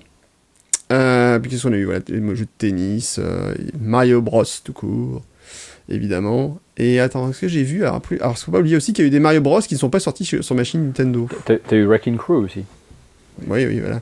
Il y a eu un Mario Bros sur Atari 8 bits, parce qu'il y a eu plein de reprises de Mario Bros à l'époque sur les consoles. Ah, sur, Atari, sur Atari 2600 aussi, t'en as eu. Sur Atari 2600, bien sûr. Voilà. Et donc, alors, attends, j'ai vu qu'il y avait un Super Mario Bros qui était sorti sur NEC PC 8800. C'est quoi ça? Alors, ça, ça me dit rien, ça. C'est peut-être un pirate. Hein. Mais ouais. Non, non, non, non, ça a l'air d'être très officiel. Rien du tout. Euh, non, non, non. Euh, en fait, c'est sur des nouveaux, nouveaux arrangements de niveau et le scrolling qui, est un peu différent apparemment parce que euh, il, est, différent selon l'ordinateur, donc ça dépend. Je pense que ça dépend de la puissance de l'ordinateur. Il va être plus ou moins rapide et euh, il y a plus d'ennemis apparemment. Donc ça, s'appelle Super Mario Bros Spécial et il était sorti sur la NEC PC 8801. Donc, il était un PC de l'époque, fabriqué par NEC a priori. Et Sharp X1. Donc, c'est des ordinateurs qui étaient très populaires à l'époque au Japon. Hein. Là, pour le coup, voilà, tu vois, ceux-là, je les aurais, je les aurais jamais listés dans mon, espèce de, d'encyclopédie. Je sais même pas si on peut Ils sont listés très officiellement. Oui, c'est pour ça. Ils sont listés très officiellement. Donc bon, comme quoi. Remarque, c'est parti de l'époque où Nintendo était un peu moins jaloux de sa licence, s'en foutait un peu de, du temps qu'il pouvait permettre de vendre des jeux. Bah t'as eu des Mario, euh, euh t'as, eu des portages de Mario sur PC hein, à l'époque des, des, jeux Mindscape, les Mario éducatifs, ils sont tous, euh, tous Alors c'est différent, non mais là c'est différent parce que là c'était quand même un Super Mario Bros officiel. Ouais. C'est quand même pas non plus un portage. Euh, apparemment, c'était un vrai Mario Bros officiel qui était porté sur une machine non Nintendo. Alors c'est vrai qu'il y a eu euh, cette génération de jeux Mario, euh, Mario is Teaching, Mario is Typing, etc. qui sont sortis, qui étaient effectivement sortis sur PC. Mais là, c'est vraiment du. On n'est plus dans le domaine du Super Mario Bros tel qu'on peut l'envisager. Et puis après, il y a eu évidemment tous les jeux, tout ce qui est Dr Mario, etc. À un moment, on peut se poser la question est-ce qu'il n'y a pas une overdose aussi? Bah ce qui, est terrible, c'est qu'à cette époque-là, euh, on aurait pu effectivement critiquer le, fait que Mario était un peu exploité à toutes les sauces. Je pense que le, succès, euh, le, succès d'un jeu comme Super Mario Kart, qui a montré que Mario pouvait être un personnage euh, excellent dans un jeu qui n'avait rien à voir avec son, domaine de prédilection, a dû, a dû jouer. le souci. surtout, alors, par rapport à Mario Kart, juste un petit truc. Le, le truc, c'est qu'en fait, le jeu vient avec son univers et qu'il enrichit le jeu par son univers. Tout à fait. Ah mais complètement. Que, tu, tu, tu, peux pas, voilà, tu peux pas dire, ouais, mais voilà, euh, Mario, tu as une légitimité à dire, bah oui, t'as une étoile, tu deviens invincible, c'est logique. Enfin, quand tu connais l'univers de Mario, c'est totalement cohérent. Ah, mais c'est peut-être le. Je, pense que de toute façon, Super Mario Kart est le meilleur spin-off de Mario qui y a eu, et c'est d'ailleurs pour ça que la saga Mario Kart existe et marche très bien depuis 25 ans. Euh, parce que de toutes les, de, toutes les sagas issues d'un spin-off de Mario, c'est de très loin la meilleure. C'est celle qui ne s'est jamais vraiment cassé la gueule. Mario Party. Et, elle est accessible. Elle est accessible. Elle permet de jouer à plusieurs en plus. voilà, c'est ça. Parce que quand tu regardes Mario Party, a quand même commencé à, perdre un peu de sa superbe euh, assez, euh, assez rapidement. Les Mario Golf et Mario Tennis sont sympas, mais n'ont jamais plus, plus explosé que ça. Alors que Mario Kart, faut quand même pas oublier que le, jeu le plus vendu de la, de la, Wii derrière Wii Sports, donc le vrai jeu le plus vendu, c'est Mario Kart Wii hein, quand même. Euh, donc euh, voilà. Mais oui, tu avais, certainement une espèce d'overdose, mais le problème c'est que les jeux euh, Mario étaient tous très bons. Tu n'avais pas un Mario dont on se disait ouais non celui-là franchement il aurait pu ne pas le sortir parce que si tu regardes Dr Mario c'est vraiment un super puzzle game, il est super cool, il était, il, était, très très apprécié. même même Mario Yoshi qui est un petit peu un petit peu mineur en dessous est quand même est quand même vachement sympa. Euh, tu prends les donc tu prends les, les, les, jeux de sport qu'ils ont pu qu'ils ont pu tenter, euh, ça, ça, ça passait aussi. À, mm. l'époque, c'était impossible de trouver un mauvais Mario en fait. Tu me fais penser que j'ai un Mario Soccer, euh, Super Soccer sur GameCube que je n'ai jamais ouvert en fait. Enfin que j'ai acheté en occasion l'année dernière, j'ai jamais touché. Il faut quand même que je me lance un jour dessus. C'est rigolo le Mario Soccer. Bon, je m'attendais à, j'espérais un tout petit peu J'espérais quelque chose de, je sais pas, plus, plus pointu, parce que le problème, c'est que moi, j'ai une référence qui est Mario Tennis 64, qui est, qui est mhm. vraiment même, même dans, son, dans, dans, dans, son aspect fausse, fausse simu, quand il joue vraiment sérieusement à fond en, un gros niveau de difficulté, c'est vraiment un excellent jeu de tennis. Euh, mhm. Et j'ai jamais réussi à retrouver un Mario de sport qui soit aussi, euh, aussi prenant que le, que le tennis 64. Ça, c'est. Euh, je ne saurais pas vraiment expliquer pourquoi, mais je trouve qu'à l'époque, ils avaient vraiment passé la barre très très haut. Mais c'est peut-être aussi parce que justement, il avait un aspect presque, presque simulation quand on y jouait en, quand on y jouait en mode, en mode tournoi, en mode exhibition, donc sans, sans, tous les, sans toutes les fioritures. Euh, qui pour l'époque, surtout pour N64, était vraiment un, super, super, super jeu de tennis. Et euh, mhm. bah, suite à ça, ouais, il y a eu. Euh, je trouve de toute façon que la licence, la licence Mario a commencé à avoir une exploitation abusive à partir de la GameCube. C'est mon avis perso, hein, mais je, bah, il y en a beaucoup, je trouve que jusqu'à la 64, ça, ça allait. Et vraiment à partir de la, à partir de la GameCube, ça a commencé à vraiment être, être un petit peu, un petit peu abusif. Ah, tu veux dire le, Nintendo GameCube Allô, bonjour, je suis chiant. Le cube, le, cube de Nintendo, exactement, voilà. Le, Nintendo GameCube. Euh, c'est alors plus sérieusement, le, alors cela dit, après il y a des, alors sur les jeux de, de, de sport, c'est quand même qu'il y a plutôt des gros succès, euh, et puis il y a des jeux qui sont très bien présentés. Par exemple, les Golf ont toujours été assez bien critiqués, euh, bien reçus par les critiques, tous les Mario Golf. Euh, faut voir qu'ils s'y portaient plutôt bien. Moi, il y a dans les styles de jeux que j'aime bien sur les Mario, c'est les, les Mario en RPG. ça a commencé avec Super Mario RPG, euh, le premier sur Super Famicom. On s'était posé des questions sur l'assemblage euh, d'un jeu Mario, euh, le faire passer sur un type de jeu RPG. Et à l'époque, c'était Squaresoft qui s'était mis avec Nintendo pour le faire. Et finalement, ça passait très bien. Et puis il y a eu le gros succès des, des séries Mario et Luigi sur des Paper Mario. parce donc il y a eu beaucoup de séries. T'as deux séries de RPG parallèles, c'est ça qui est dingue. Oui, c'est ça. En plus, on a deux séries de Mario RPG en parallèle. Et finalement, qui sont pas déconnants, enfin, qui sont très très bien chacun dans leur rôle. Hein. Moi, j'ai énorme souvenir sur euh, Mario, Paper Mario, et euh, j'ai aussi d'excellents souvenirs sur la série des Mario Luigi. Donc, euh, ce sont des séries qui se tiennent très bien. Ah oui, non, mais complètement. Et, et, et elles arrivent en plus à scénariser Mario comme aucun des Mario canoniques n'a réussi à le faire. alors c'est vrai, c'est vrai. Parce, que c'est un, point faible des Mario. En, général, leur scénario, on se fout toujours, on se fout souvent de la gueule des scénarios de Mario parce que c'est toujours le, même gimmick euh, scénaristique quasiment, et euh, il n'y a pas de grosse grosse évolution. Euh, je, sais que je vais encore le citer et que tu vas encore faire Vladimir, mais Mario Sunshine avait fait cet effort, heureusement, qui a quasiment été sans suite. C'est, on a pratiquement plus, bon si, allez peut-être Ouais, non, j'allais dire Mario Odyssey a fait un petit effort à ce niveau-là, mais je trouve qu'il est inférieur à celui qui a osé, osé Sunshine à l'époque. D'accord. Bah, moi, je. J'aime bien d'accord. assez... Non, mais si tu veux, je suis d'accord, c'est vrai sur le côté euh, scénaristique de Sunshine qui est peut-être un peu poussé, mhm. mais après, bon, on pourra faire un débat là-dessus. Euh, moi, c'est pas mon préféré pour d'autres raisons, mais oui, je suis d'accord avec toi là-dessus, sur, le, sur ce côté-là, euh, sur, sur, Mario. Parce qu'après, sur Galaxy, ils sont partis sur un truc beaucoup plus simpliste. mais bon, après, c'est est-ce que c'est bien, est-ce que c'est pas bien, c'est la grande question, quoi. Moi, après, la question, c'est surtout de savoir si Mario, si Nintendo n'utilise pas trop Mario, est-ce que tu exploite pas trop son image? Ah oui, parce qu'il l'utilise ailleurs. C'est-à-dire qu'on on a parlé effectivement des, des exploitations de Mario dans le sens où il y a eu beaucoup de jeux estampillés Mario mm. en dehors de la saga canonique. Euh, et, même, on va pas parler des Mario, des Mario RPG ou des Paper Mario parce que ça reste, ça reste du Mario d'aventure sur le fond, donc ça colle vraiment à, mhm. ce que, à, son, à son fond de commerce. Euh, non, la, surexploitation, c'était au niveau de tous les jeux, de sport et puzzle games et tout ça. Euh, et on va même pas parler des jeux éducatifs parce que là, on va aller encore plus loin. mais c'est vrai. Je te rassure, j'en ai pas testé beaucoup de cela. Hein. Oh, on, pas dire pas du je pense qu'on est beaucoup à n'avoir joué que à Mario is Missing et c'est quasiment tout. j'ai même, même, pas fait. Ah, c'est dommage. C'est très, rigolo Mario is Missing. C'est celui où tu as, la princesse Peach qui est habillée en, en hôtesse de fils du tourisme et qui te dit que César est le premier macho italien. voilà. Ah, ça, je peux t'assurer. Ah, bah. Alors là, d'un seul coup, tu éveilles mon intérêt. Ah, bah oui. Ah, non, mais franchement, Mario is Missing, c'est fun. Euh, pour, pour l'anecdote, j'en ai fait le test rétro sur jeuxvideo.com de Mario is Missing d'ailleurs. Euh, ah, bah écoute, à, suivre. Tu, tu reverras le lien. Voilà. Et donc, je disais quoi? Oui, on, et l'exploitation, elle va donc au-delà parce qu'elle va euh, jusqu'à la présence de Mario dans d'autres jeux Nintendo. Et qui n'est pas toujours forcément ultra pertinente. Et des fois elle l'est, des fois elle l'est pas du tout.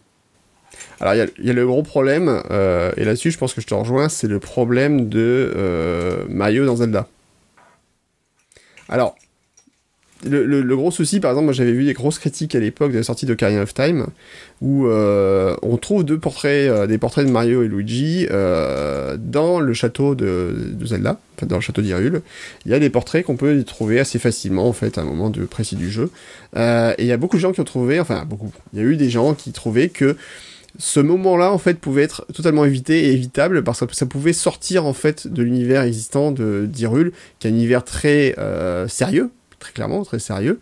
Et, et pareil d'ailleurs dans Zelda 3, déjà dans Zelda 3, on avait les portraits de Mario, sur lesquels on pouvait tirer et, récupérer des pièces. Mais dans Zelda 3, c'était peut-être moins choquant, si tu veux, c'était peut-être plus subtil. Mm, mm. euh, là, à un moment, tu fais effectivement, t'as des gros portraits de Mario, et est-ce que ça casse pas un peu l'ambiance que Nintendo cherche à créer au départ sur sa saga, où d'un seul coup, il ramène des éléments d'une autre saga, il casse un peu cet univers, C'est ça. un peu le risque. C'est ça parce que c'est c'est assez grossier du fait que Mario et Zelda sont certainement les deux sagas les plus, enfin, sans, doute même les deux sagas les plus importantes de Nintendo. Et ce sont deux sagas qui ne vont absolument pas du tout ensemble. Euh, parce que même si elles ont quelques, petits points communs, notamment bon, le principal étant que le héros doit sauver une princesse, euh, ce qui d'ailleurs est commun à beaucoup d'autres, beaucoup d'autres sagas dans, l'histoire, euh, ces deux sagas qui se situent dans un, dans un contexte spatio-temporel qui est extrêmement différent, avec des mécaniques de jeu qui sont pas du tout les mêmes, euh, qui n'ont pas du tout les mêmes, euh, les, mêmes, comment dire, les, mêmes objets, le même système de transformation, le même, les mêmes utilisations et attributs du personnage. C'est ces deux sagas qui vraiment, je dis pas que tout oppose, mais presque. Donc bah, bah, en fait, non seulement ça les oppose, mais il faut pas oublier que lorsqu'ils ont créé Zelda, ils l'ont créé en parallèle de Mario, qu'une partie des idées de Mario qui pouvaient pas exploiter dans Mario Bros, mm, mm. ils les ont reprises pour les exploiter dans Zelda. C'est ça. Donc de toute façon, voilà, les deux séries, deux trajectoires différentes et visées de mondes différents. Mm, mm. Et ce rappel de dire ouais, on est très fort, euh, on est Nintendo et c'est nous qui faisons Mario et regardez, haha, c'est marrant de mettre Mario dans Zelda. Bah, peut-être pas si marrant et pas si pertinent de le faire en fait. Ça pouvait être fait de façon subtile. Par exemple, si on reprend, euh, évidemment, on va revenir sur euh, Link's Awakening, mm. ils reprennent des personnages qui ressemblent à Mario et, à Zelda, mais qui ne sont pas Mario et Zelda. Et dans cet univers-là, ça passe très bien. Il y a une allusion à un moment, c'est Yoshi dans Link's Awakening, il y a une peluche Yoshi, mais ça n'espace pas ce stade-là en fait. Ça pourrait être là et c'est pas dramatique, c'est c'est là, mais en limite on s'en fout un peu. Voilà, c'est c'est un personnage qui est là. C'est beaucoup plus suggéré. C'est pas, suggéré. pas il y, a quand même un élément, c'est qu'à un moment tu as les les chain chomp, mm-hmm. les fameux one one qui sont qui, que tu utilises en fait dans le jeu. Mais même là, c'est pas déconnant. Ça paraît pas parce que le style du jeu s'y adapte bien. T'as des Kirby aussi dans, dans Link's Awakening, hein, donc. Euh... Hein? T'as des Kirby dans Link's Awakening aussi. Oui, t'as Kirby. Enfin, mais là encore, ça paraît pas si fou. Si tu, quand tu connais en plus le contexte du jeu, etc., ça, ça, choque peut-être beaucoup moins que ces portraits de Mario super réalistes qui sont, euh, qui sont stockés, qui sont cachés dans, le château d'Hyrule, quoi. Moi, typiquement, voilà, le, Kirby, ça m'avait fait marrer, mais et, et j'avais pas trouvé ça choquant de voir Kirby dans ce château-là, parce que c'était pas non plus un Zelda où euh, c'était pas un jeu de Zelda classique entre guillemets. Tout à fait. Bah, il se déroule pas à Hyrule. C'est le, c'est un des très rares jeux vidéo. Euh, je, je, faudrait voir s'il y en a, s'il y en a d'autres dans ce cas-là. Mais euh, quand tu prends son titre entier, The Legend of Zelda: Link's Awakening, c'est quand même un jeu dont le personnage mentionné dans le titre n'apparaît jamais dans le jeu. C'est, c'est quand même un, cas euh, assez, assez rare. Hein. Zelda n'existe pas. Elle apparaît au tout début, je crois. Tu, vois, tu, la vois, mais tu elle Non, non, elle n'apparaît absolument jamais. Elle est le seul moment où elle est évoquée, euh, mhm. C'est par, euh, c'est par Marine qui te, qui, donc, qui te euh, sauve sur, la, mhm. sur la plage. Et donc, bon, Link ne parle jamais, mais elle, elle réagit à ce qu'il est censé dire. Mhm. Et elle lui dit Non, moi je m'appelle pas Zelda, je m'appelle Marine. Et c'est le seul moment où Zelda est évoqué de tout le jeu. Tu ne vois jamais sa figure, tu ne vois jamais son nom. son Hyrule n'est jamais évoqué dans le jeu c'est très, très, très étonnant. Donc oui, pour le coup, là, ça se, ça se justifie plus, effectivement, d'avoir des, des, références à Mario et à son univers que dans les autres.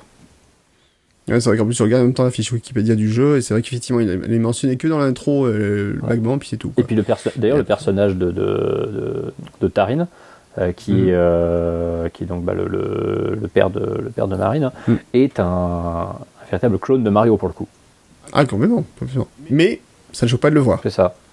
Bah, moi, ça m'a jamais choqué. Je trouvais assez marrant, mais comme c'est pas Mario, le pur et dur, voilà, c'est pas. T'as aussi ces deux frangins qui sont dans, dans, dans, Majora's Mask avec leurs moustaches, qui sont. Euh, qui sont, qui sont d'ailleurs aussi dans Ocarina of Time, de façon comme quasiment tous les personnages de Majora, euh, qui sont, c'est pareil, euh, très inspirés de Mario Luigi. Mais ça choque moins quand tu as des personnages qui en sont inspirés physiquement, que de les voir.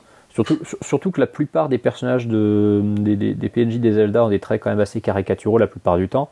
Euh, donc tu peux effectivement euh, te, te, baser sur Mario, euh, sa grosse moustache et tout ça. Puis les deux frangins dans Zelda, ce sont plus des, des frangins qui sont plutôt mauvais. Enfin, c'est plutôt des personnages assez. Enfin, surtout, le, je pense, t'as le, le personnage du père de comment il s'appelle de, de Malone, c'est ça? donc, bah, c'est Tarine aussi, comment il s'appelle? Je sais plus dans le, dans, dans, le Dans le, oui, le propriétaire du ranch, non oui, c'est ça. Voilà. Euh, ben lui, en fait, il a, il a clairement effectivement l'aspect de Mario, mais son, son, t'as, t'as l'autre qui ressemble vraiment à Luigi et qui, qui après récupère le, le, le, ranch et qui ferme euh, à Epona. Et mais, mais à la limite, voilà, tout ça n'est pas choquant parce que ce sont des personnages inspirés d'eux, mais c'est pas les personnages. Alors qu'il y a ce portrait de Mario et Luigi qui vraiment peuvent, je peux comprendre qu'ils pour certaines personnes peuvent éventuellement les sortir un peu du jeu. Quoi. Ah mais ils sont de trop, ils, sont de trop, ils sont de trop, surtout à partir du moment où tu as des personnages qui sont censés leur faire écho et qui constituent une dédicace beaucoup plus habile. T'as pas besoin de forcer le truc. Surtout que je pense pas que quelqu'un qui joue un, un Zelda euh, ait besoin de, de, de, se sentir rappelé que Mario existe. Euh, c'est en, termes de entre guillemets de coup de pub, c'est pas pertinent. Euh, comment dire, en termes de clin d'œil, c'est pas ça qui va faire faire vibrer le, cœur du joueur. dans la série Zelda, par exemple, c'est un, un, un, vrai Easter egg qui est qui est bien pensé c'est dans Link Between Worlds ou dans la, dans la baraque, euh, il me semble que c'est dans la baraque de Lavio ou c'est dans la baraque de Link, je ne sais plus. Tu as le masque de Majora qui est, qui est donc euh, collé, à un, collé à un mur. Euh, là, pour le coup, ça fait écho à un autre épisode de la saga. C'est en plus à l'époque un historique qui laisse espérer aux gens que Majora's Mask va être édité en 3D vu qu'à l'époque c'était pas encore officialisé. ça, ouais, ça c'est parlant. Pour le, pour le fan de la série, c'est parlant. Ça tient dans le contexte. C'est ça amène même à se poser des petites questions sur le lore, c'est pertinent. Mais effectivement, mettre un, mettre un Mario dans un, dans, un, dans un décor de Zelda, là, ouais, c'est de, la, de la surexploitation. Par contre, tu as certaines dédicaces, à, as certaines dédicaces à Mario dans d'autres jeux Nintendo qui sont par contre beaucoup plus rigolotes. Genre euh, dans, mhm. dans Pilot Wing 64, tu as le Mont Rushmore euh, où à la mhm. place des têtes des présidents, tu as, euh, la tête, as la tête de Mario. Mais ça. Oui, quand tu exploses euh, ton personnage dessus. Mais ça, c'est marrant. Oui, c'est marrant. C'est marrant parce que bon, bah, c'est voilà, une licence Nintendo. Euh, en plus, c'était euh, c'était une époque où la modélisation 3D de, du personnage de Mario était, était bien, bien en vogue. Ça, c'est ça, c'est dédicace, mm. sans aller jusqu'à dire qu'elle est pertinente et indispensable. Elle est marrante et elle n'est pas, elle est pas choquante. Mm. Donc ça dépend vraiment du, ça dépend vraiment du jeu et de son contexte, quoi. Dans là où ça s'y prête et où ça s'y prête pas du tout. Ouais. C'est ça en fait. Il faut trouver en fait le bon, le, le bon équilibre. En fait, c'est peut-être ça le plus difficile en fait. Et pour Nintendo, c'est peut-être un peu difficile. Alors après, il y a quand même des cas exceptionnels où euh, Nintendo se décide à passer sa mascotte euh, à un jeu et que ça marche pas si mal que ça. Et typiquement, on a eu cette année euh, Mario, contre le lapin crétin. Alors, ce qui m'a fait mourir de rire, c'est que je me souviens de ces gens qui disaient, qui ont vu la bande-annonce et qui ont pris leur manette de Switch, qui faisaient des photos en fait avec la Switch balancée dans une poubelle. Et en fait, le jeu, bah, il s'avère, alors je l'ai pas joué, mais quand je vois tous les tests, tout le monde dit quand même c'est un belle réussite quoi en fait je suis désolé, je dis des gros mots, mais c'est pas grave. Et en fait, l'univers des lapins crétins, bah, ils ont bien intégré le truc. Euh, ça se marie plutôt bien, ce qui semblerait. J'ai pas joué. Alors, honnêtement, je l'ai pas joué. J'hésite à me le prendre là parce que là, il y a un promo en ce moment sur le sur le shop. Et, et apparemment, ça marche plutôt bien. Les deux univers se marient plutôt pas trop mal. ils ont fait quelque chose d'assez euh, sympathique en, mariant bien les deux univers. Donc, comme quoi, ils peuvent réussir à faire quelque chose de, qui exploite bien le personnage de Mario, euh, son univers, sans pour autant tomber dans le dans le ridicule, quoi. Et ça, c'est plutôt une bonne nouvelle. Bah, après, c'est, je te dis, ouais, c'est ce que j'expliquais avec Zelda. C'est parfois une question d'esthétique et de, contexte, de contexte. Bien sûr. Tu as des, as des licences qui vont se prêter à une association à Mario. Euh, bah parce qu'elles sont cartoonesques. Typiquement, elles sont très cartoonesques. même, si, même si, bon, c'est pas celui dont on retiendra forcément le meilleur souvenir, on a associé mhm. Mario et Sonic à un moment.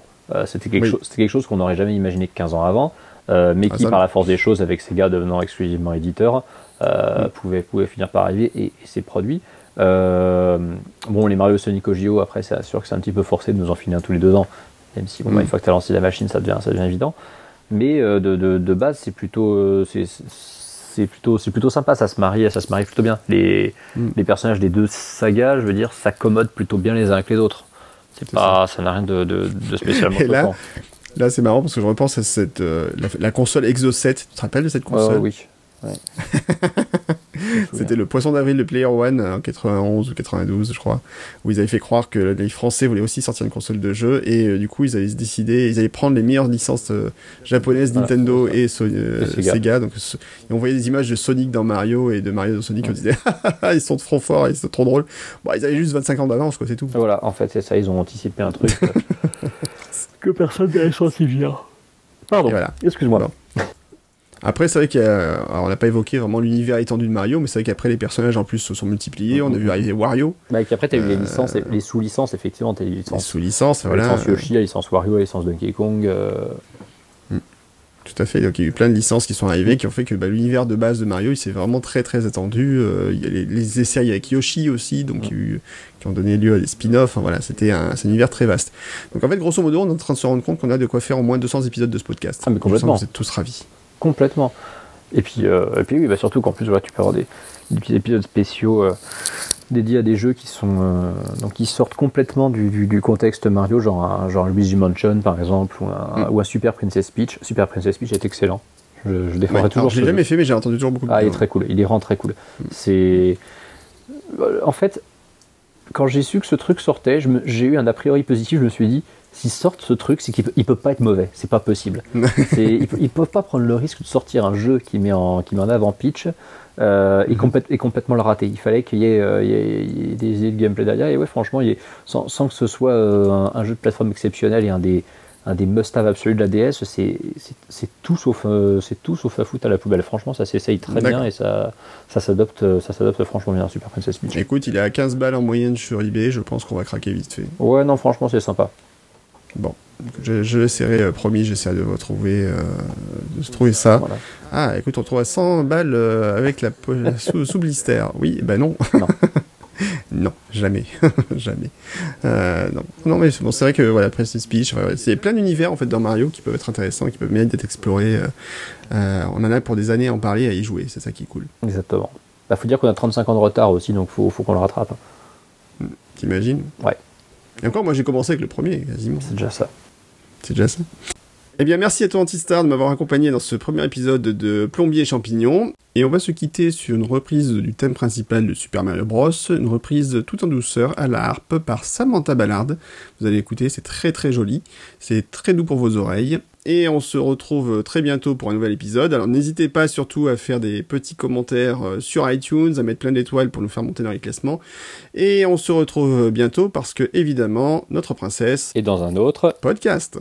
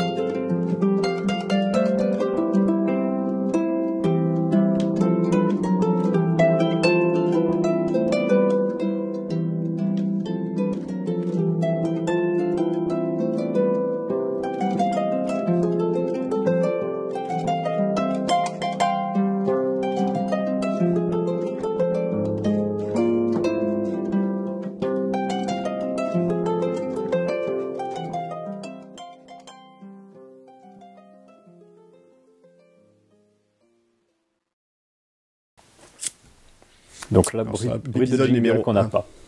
Voilà. Enfin, le jingle que j'ai pas. Euh, c'est con, en fait. Ce jingle sera entièrement bruité à la bouche. Ah,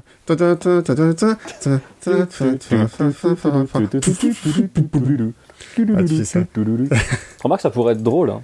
On s'enregistre comme ça, on fait une espèce de bœuf où on reproduit le truc et ça devient le générique. Voilà. Euh, ouais, on, on verra ça peut-être. en fait, non. Non.